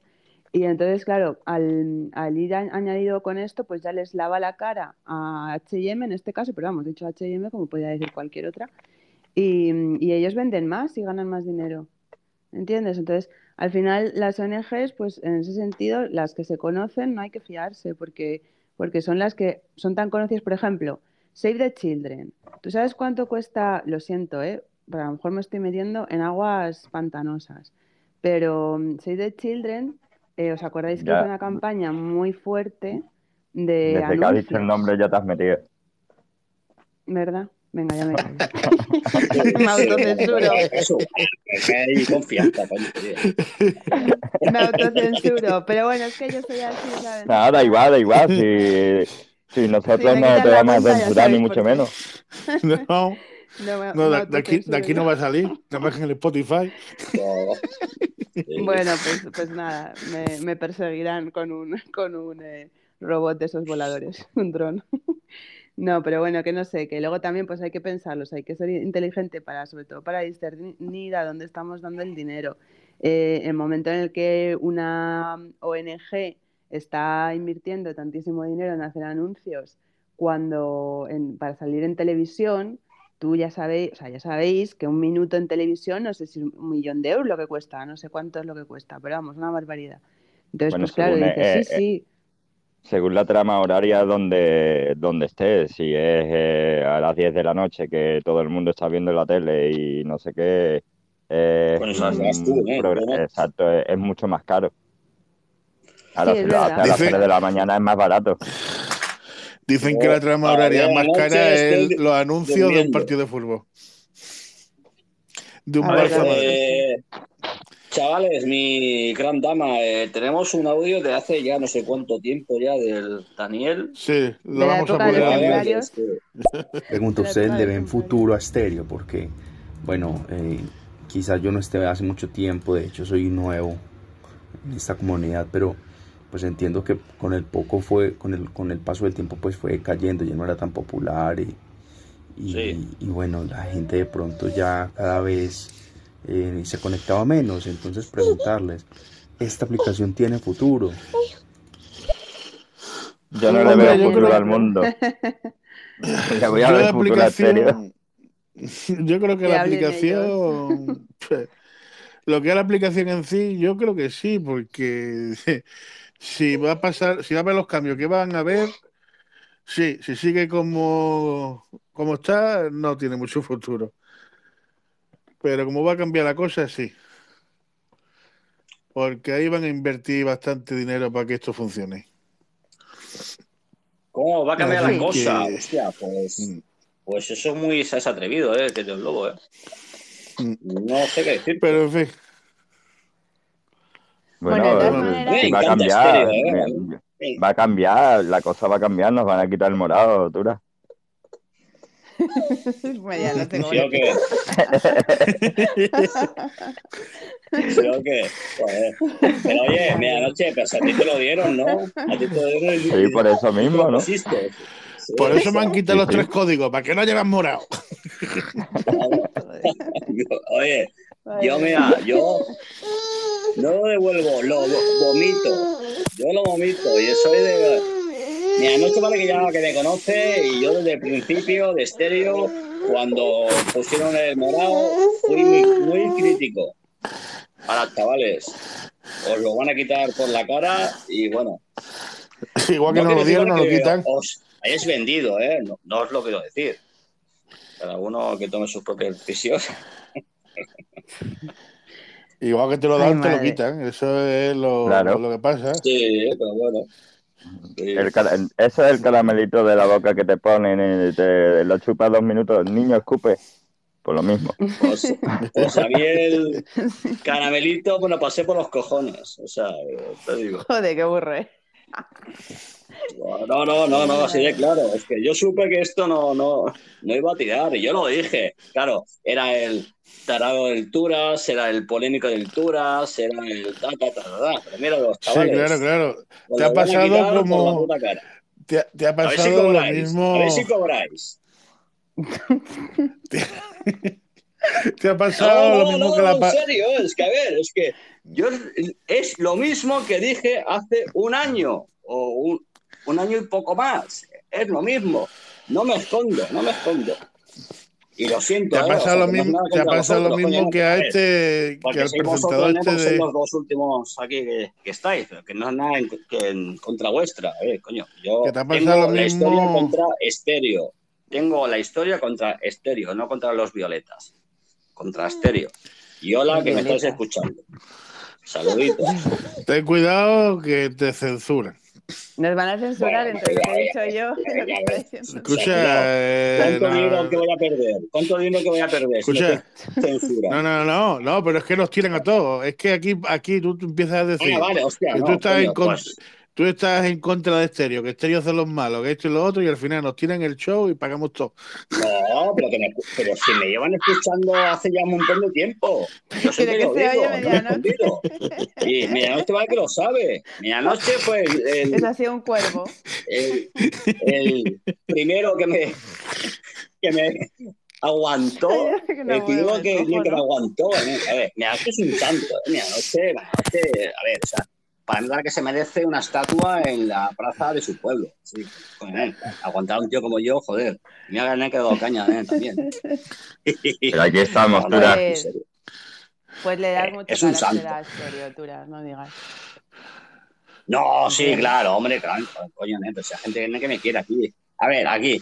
Aquí la gente vale que me quiere o, o que me odia. Hay un- algún listillo, algún listillo, vale, que me quiere. Eh, Odiándote. eh, no, eh, no, es que, es que no, no, es que no tiene que en ese nivel, ¿vale? Que es un, es, es un poco cateto, ¿vale? Que me intenta. ah, es que no sé la palabra. Eh, ridiculizar, ¿vale? Me intento, ¿vale? Que. ridiculizar, ya, ya, a ver, a ver. Me suda la Todos tenemos alguno de Es- esos por ahí. no te Sí, preocupes. es que, a ver, es, es un catetillo, ¿vale? Que va haciendo gracioso, eh, que me echa de los estéreos y tal, pero bueno, ese es. Ya está, ya así. Chicos, nos hemos ido Hola, completamente del saludos tema. estéreo, soy el Turas, ¿eh? Como Sí, siempre. bueno, quedaban, que- el mundo quedaban 15 minutos para terminar y ya. pues, eh, vamos a poner este último audio. Mira que vas a acabar, ¿no? Que Dios lobo, coño, ¿no? Que vas a acabar. Oye, Dios Lobo, saludito desde aquí, desde EEUU, tu panita dulce, el atillo, te lo puse, a ti y a todos tus seguidores. Oye, una pregunta, ¿quién es el que va a gastar dinero ahí? Estéreo. Estéreo va a gastar mucho chavo en pagarnos a nosotros por hacer, por hacer podcast o, o les va a pagar a ustedes por hacer buenos podcasts como siempre están haciendo. Déjame saber para entonces yo hacer la nave del misterio número 40. No, de broma, de broma. Joder, pues, oye, ne, pues yo me uno contigo, ¿eh? Número 40. La- Qué grande a ti, yo te lo puse. Sí, sí, Un se ha quitado el casco de Robocop. mira, se lo ha dejado tanto tiempo que ya ha salido negro. No, El atillo te lo negro, puse. que es un lunar, coño. Que no es negro, que es un lunar, joder. ¿Qué opinan ustedes del cuentacuentos? ¿Conocen a este personaje? Ah, chapas. Ay, no, perdón. un caballero famoso ya en esta aplicación, ya con muchos seguidores, eh, se dedica a contar historias, a contar novelas, cuentos, y la mayoría de ellos son improvisados, eh, algunos escritos, pero en, en mu- muchas otras ocasiones él se vale de su creatividad para contarte una historia y te mete en la historia. Y la historia da vueltas, es inesperado, el final en muchas ocasiones. Hombre, Turas, háblale, háblale del cuentacuento medianoche, tú también. No sé si Celia y Dios Lobo lo conocen, probablemente sí, pero oye que es una leyenda aquí en estéreo, el cuentacuentos. El cuentacuentos, tío, cuentacuento. Hostia, y ese final, sé, Daniel, o sea, O qué sé, yo hablar de tu novio, tío, pues la verdad, tío, es como eh, hablar de la novia de, de- de alguien conocido, no lo sé, la verdad, o sea, no, no te puedo decir nada del cuentachapas, no, no, de- del cuentacuentos, perdón. Eh, Ay, Dios mío. es un tío con un, a ver, Yo no le conozco. No Eh, eh, el cuentacuentos es como lo- en la época de los vikingos que iba Cuentacuentos es como eh, invitar a, a tu cuñado a, a la cena de Navidad. Te saca un tema que no tiene nada que ver con lo que estás hablando y encima se hace el ofendido cuando le dices, oye, escucha momento, que estamos hablando de música, no me hables de pezones endurecidos y, y cachetes en las nalgas. Yo eso ya se lo dije. Y a ver, y lo vuelvo a decir, o sea, que no me importa un pepino, vamos. Que, tío, si tú quieres contar un cuento, que hables tú tu tema, no te metas en cuatro o cinco temas que yo lo supe. Ahora, ahora sé vale que no lo hace. Ahora sé que no lo hace. Bueno, no sé si fue por la, por la charla que yo tuve con él y otra persona vale que también tuvo vale otra charla porque es que era un poco chapas, tío. O sea, si está, a ver, eh, Dios Lobo, escucha un momento. Es como si aquí estás hablando de las sociedades ocultas y te viene el cuentachapas, tío, y te empieza a hablar de pezones, de cachetes en las nalgas. Y, oh, Yo coño, me tío, pido que no tiene nada que ver, tío. Cabrón, no me jodas, tío. Pero eso durante 15 minutos. Y la culpa no fue solo suya. Que aquí hay hostias, ¿no? Pues, que eso vale que para todo el mundo. O sea, yo como yo vale que reparto, doy hostias a todo el mundo. La culpa fue de que tuvo que la estrella, que era una chica, eh, que no sé, es, eh, es el chumino se le hizo algo por ahí. Bueno, ah, vale, ¿Qué? pues bueno, pues a, a la gente vale que. Es No, no, no, es que esto fue así. Es que esto fue así. A la gente para que hizo casi que nos echó para que para que Ah, hablase el este, tío. Digo, es, es increíble, tío. o sea. Uno saca un tema. A ver, a, a ver, aquí Dios Lobo saca el tema de las de las A sociedades ver, ocultas y nos echa a todo Dios para que hable el puto este tío en que cuenta un cuento de pezones y de nalgas, tío. Me jodas, tío. Por favor. A ver, a ver, a ver, eh, yo perdonen, que, ya las porque 10, está, que está por 11. ahí. O sea, tú diré que, que yo soy un tarao. ¿no? O sea, no, No te escuchas, estoy con los que no Eh, vamos a ver, son más de las 11 y 10. No, yo me tengo que ir ya. Esto está ya demasiado penosa. Así no, que sí, hemos, no, ya, ya- hemos terminado. Vamos a poner los audios y nos vamos a ir despidiendo y marchando. Vamos con. Bueno, hemos ido de madre. Sí, ya estoy. Y tú ya. sabes lo Hoy más va, que que me se os ha enferma, ido, que Para ya que no me puedo poner el casco para atrás porque estéreo ya no, ya no lo tiene disponible. Pero espero que para este Halloween lo pongan para atrás porque bendito con este frío me tengo que tapar la calva esta, tú sabes cómo es. Pues. Gran datillo. Hola gente, ¿cómo estamos? He vuelto un poco a ver que, que se cocía, que existía Estadio y he vuelto y, y a ver qué, qué tal está. Veo que medianoche sigue aquí. Aquí medianoche.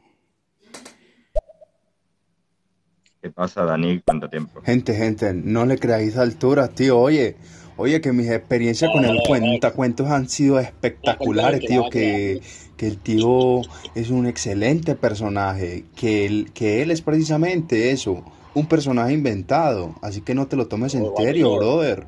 Oye, Turas, oye, te digo una cosa, brother. Mira, el cuentacuentos es una leyenda aquí en estéreo, tío. Hombre, respeto para el cuentacuentos. Oh, yo también vale que lo respeto, yo, yo también yo soy un personaje, yo, eso para que inventado. Pero tú te crees que Cada yo en la uno, vida a ver, yo hablo yo vamos así. a. Va, Nos vamos a ir, cada uno tiene opiniones de cada uno. Yo del cuenta cuento yo no sé nada, así que no ni me meto en polémica. Que cada uno hable de su novia como quiera hablar. En fin, Eh, nos vamos a ir despidiendo.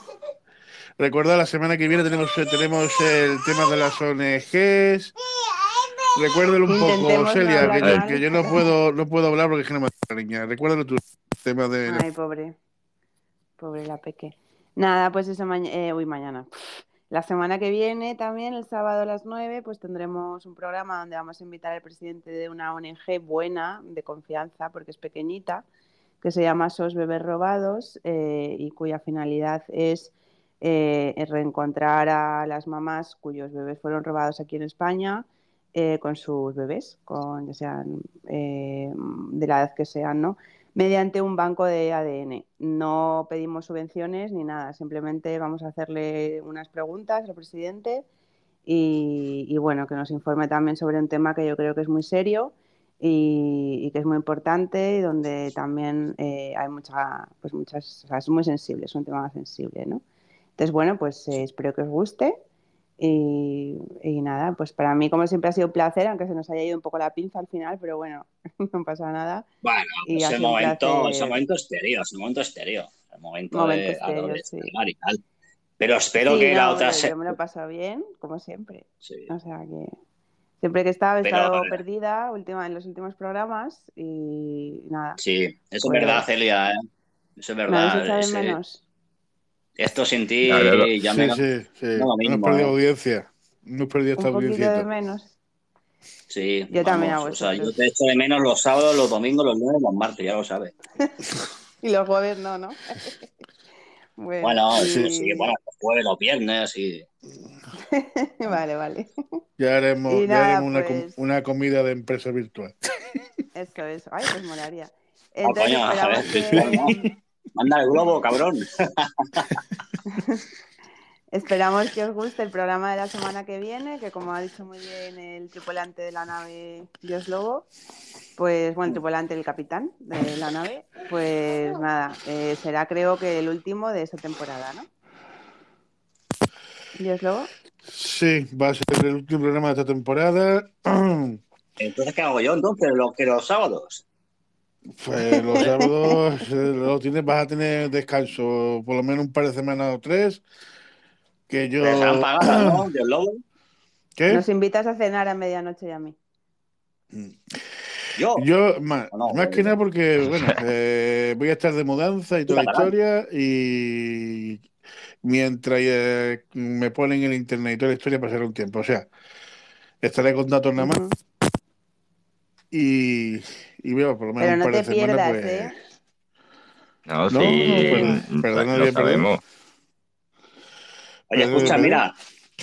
Ahora yo Caballero con- Oscuro, tenemos un un programa pendiente a ver qué día podemos, qué día con, coincidimos para poder hablar de espirituismo más centrados y de historia. ¿Espirituismo? Sí. ¿Espiritismo? Sí. Ay, vais a hablar Sí. de eso. Pues Mira, mandármelo. sí, Había- psicofonías y cosas de esas que trae Ay, Caballero guay. Oscuro.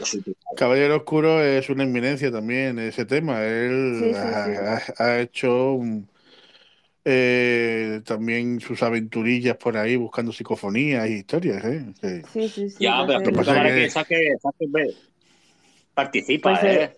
A ver, Porque está trabajando, eh, lleva eh, un camión y la gran mayoría de las veces pues le pilla más por el horario.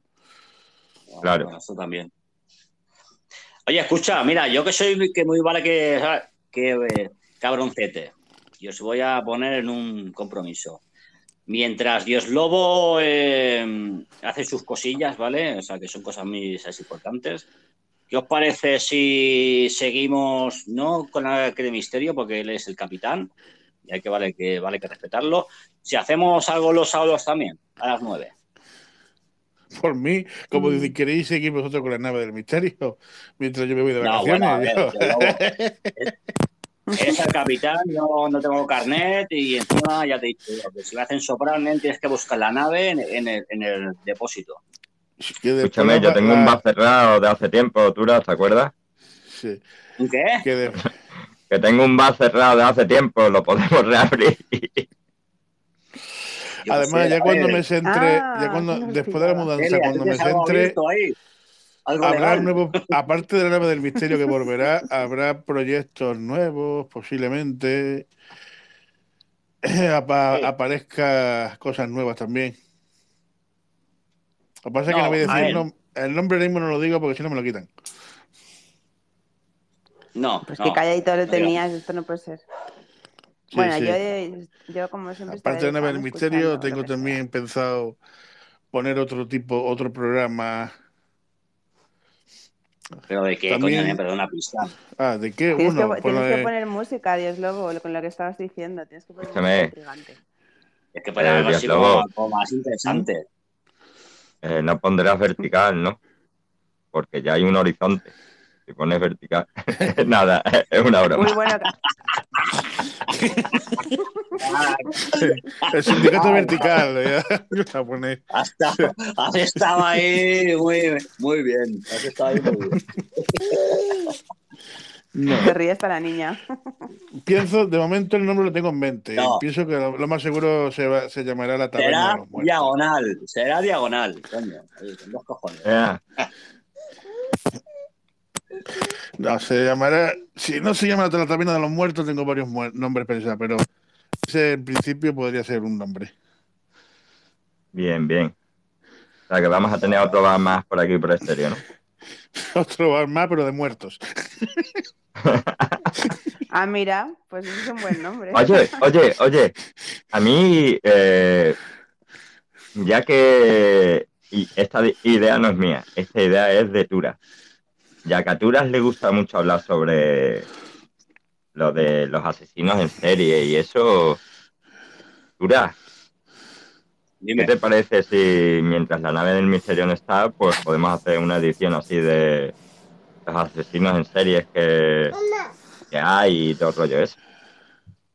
Sí, mi- mira, Sapo, me alegra. A ver, me alegra ¿por qué? Porque yo, vale, que he intentado. A ver, ¿por qué? A ver, la idea la primera era hacerlo, vale, que yo solo. O sea, yo no, yo no, no, no tengo, vale, que capacidad.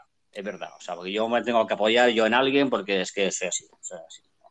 Entonces, pues, pues la idea, ¿vale? Que me parece buena. Tengo ya unas cosillas ya, ¿vale? Que medio hechas. Y entonces, pues si alguien vale que me acompaña, oye, pues, pues, pues de puta madre. No sé, montamos algo que lo hagas por, por privado y- o por lo que sea. yo qué sé. Muy bien, Pero vale, mira. me encanta la idea. Me encanta la idea y que Y cada uno Celia, si tú te apuntas, pues Hombre, claro, yo soy una friki de los asesinos en serie. De hecho, he estado eh, viendo un documental del carnicero de Milwaukee. O sea que fíjate lo friki que soy. Así de rara. Pues nada, ¿sabes? ya tenéis programa, Pues mira, pues de puta tenéis madre, tema pues para, mira. para hacer. Pues de Yo puta te madre, digo, porque yo tenía yo pensado de hacer eh, la, la de crónica negra, vale, que de España. Y, y bueno, y si alguno vale que se dedica pues a hacer la crónica negra y- internacional, porque sobre todo es ang- anglosajón, ¿vale? Lo de los asesinos, apa- ya, ya, ya, ya. ¿Ya no se me oye? ¿Qué? Sí, se te ve, se está ¿Alguien me ha cantando la nana. Sí, se te escucha, se te Ah, vale, escucha. coño, no, he entendido, Que- cállate ya. Claro, es Oh, que he visto tío. que ha dejado de, ha dejado de mover los labios el vale. personaje y otra vez empieza a moverlo. Que, que Ay, eso, yo pensaba que que, estabas cantando a la peque. que yo estaba, que en lo que tardan también en eso internet, no me un par de semanas, porque estaba buscando, porque la compañía que yo tengo, que yo quiero seguir con Datono, que es la compañía de aquí local, porque es que no da problema ningún. Al revés, mira, el otro día me llamaron para subirme la tarifa, sin pagar, para mejorarme las cosas. De pasar a tener, eh, creo que eran veintitantos gigas a compartir entre los tres, entre las tres líneas, eh, creo que era- eran 8 euros, 8 euros, 8 gigas por cabeza más o menos. Eh, me han subido a 50 a repartir, que serían unos 12.300 por ahí, eh, sin coste alguno. Mejoran y te suben, eh, igualito que el resto de compañías que nunca, que para que te mejoren es cuando, cuando te vas, es cuando te mejoran. Mientras no. Mientras te suben, te suben y te suben. Esto parece el momento publicitario. Entonces estaba buscando eh, la- a la casa donde a la casa nueva no por lo que veo no llegan, no tienen fibra allí, estaba buscando por internet algo barato y que tenga la y que tenga también 600 megas. La pues si no tienes fibra por ahí, pues. Pues nada, vamos, Dios Lobo, vamos a poner estos dos audios. eh, te vamos a dejar vamos. ya porque te tienes que marchar. Y seguimos la semana que viene con la nave del misterio, ¿no? Sí, con la última de la temporada y nada, que va a ser muy interesante, muy interesante. Un presidente de una ONG que interesante e vamos, inteligente. que vamos a entrevistar. Bueno, pues nada, recordar la- bueno, los, los audios que ya me iba. Caballero Oscuro, Pues nada, familia, genial, me ha encantado, ¿eh? Enhorabuena a todos, un gran trabajo y me ha encantado todo. Bueno, familia, pues nada, aquí me quedo ya hasta la despedida con ustedes y que tengáis una feliz noche y un feliz domingo si mañana nos escuchamos. Venga, besitos. Un besote. y Daniel. Muchas gracias, Ah, amigos y amigas, la verdad. Eh, bueno, no. Finalmente decir que eh, ha sido un podcast muy enriquecedor, unos temas bien interesantes, unos eh, panelistas de talla mundial, diría yo. Y nada, agradecerles finalmente por este espacio. Y nada, la próxima será hasta cinco veces mejor. Así, así esperamos que sea. Muchas gracias. Gracias. Pues nada, saluditos Gracias. a Caballero Oscuro, sa- saluditos también a Daniel, Jesús que está ahí, también saludos. Saludito, Jesús. Me he También quedado otra vez sin batería en el portátil, así que no puedo poner la música final. morenazo, guapetón. Ay, Pues nada, Dime. la verdad, la verdad, si fuera simplemente hay que buscarla. Nos vemos en el Halak. Hasta la semana que viene. Chicos, Hasta la que semana vamos. que viene. Un besato. ¡Mua!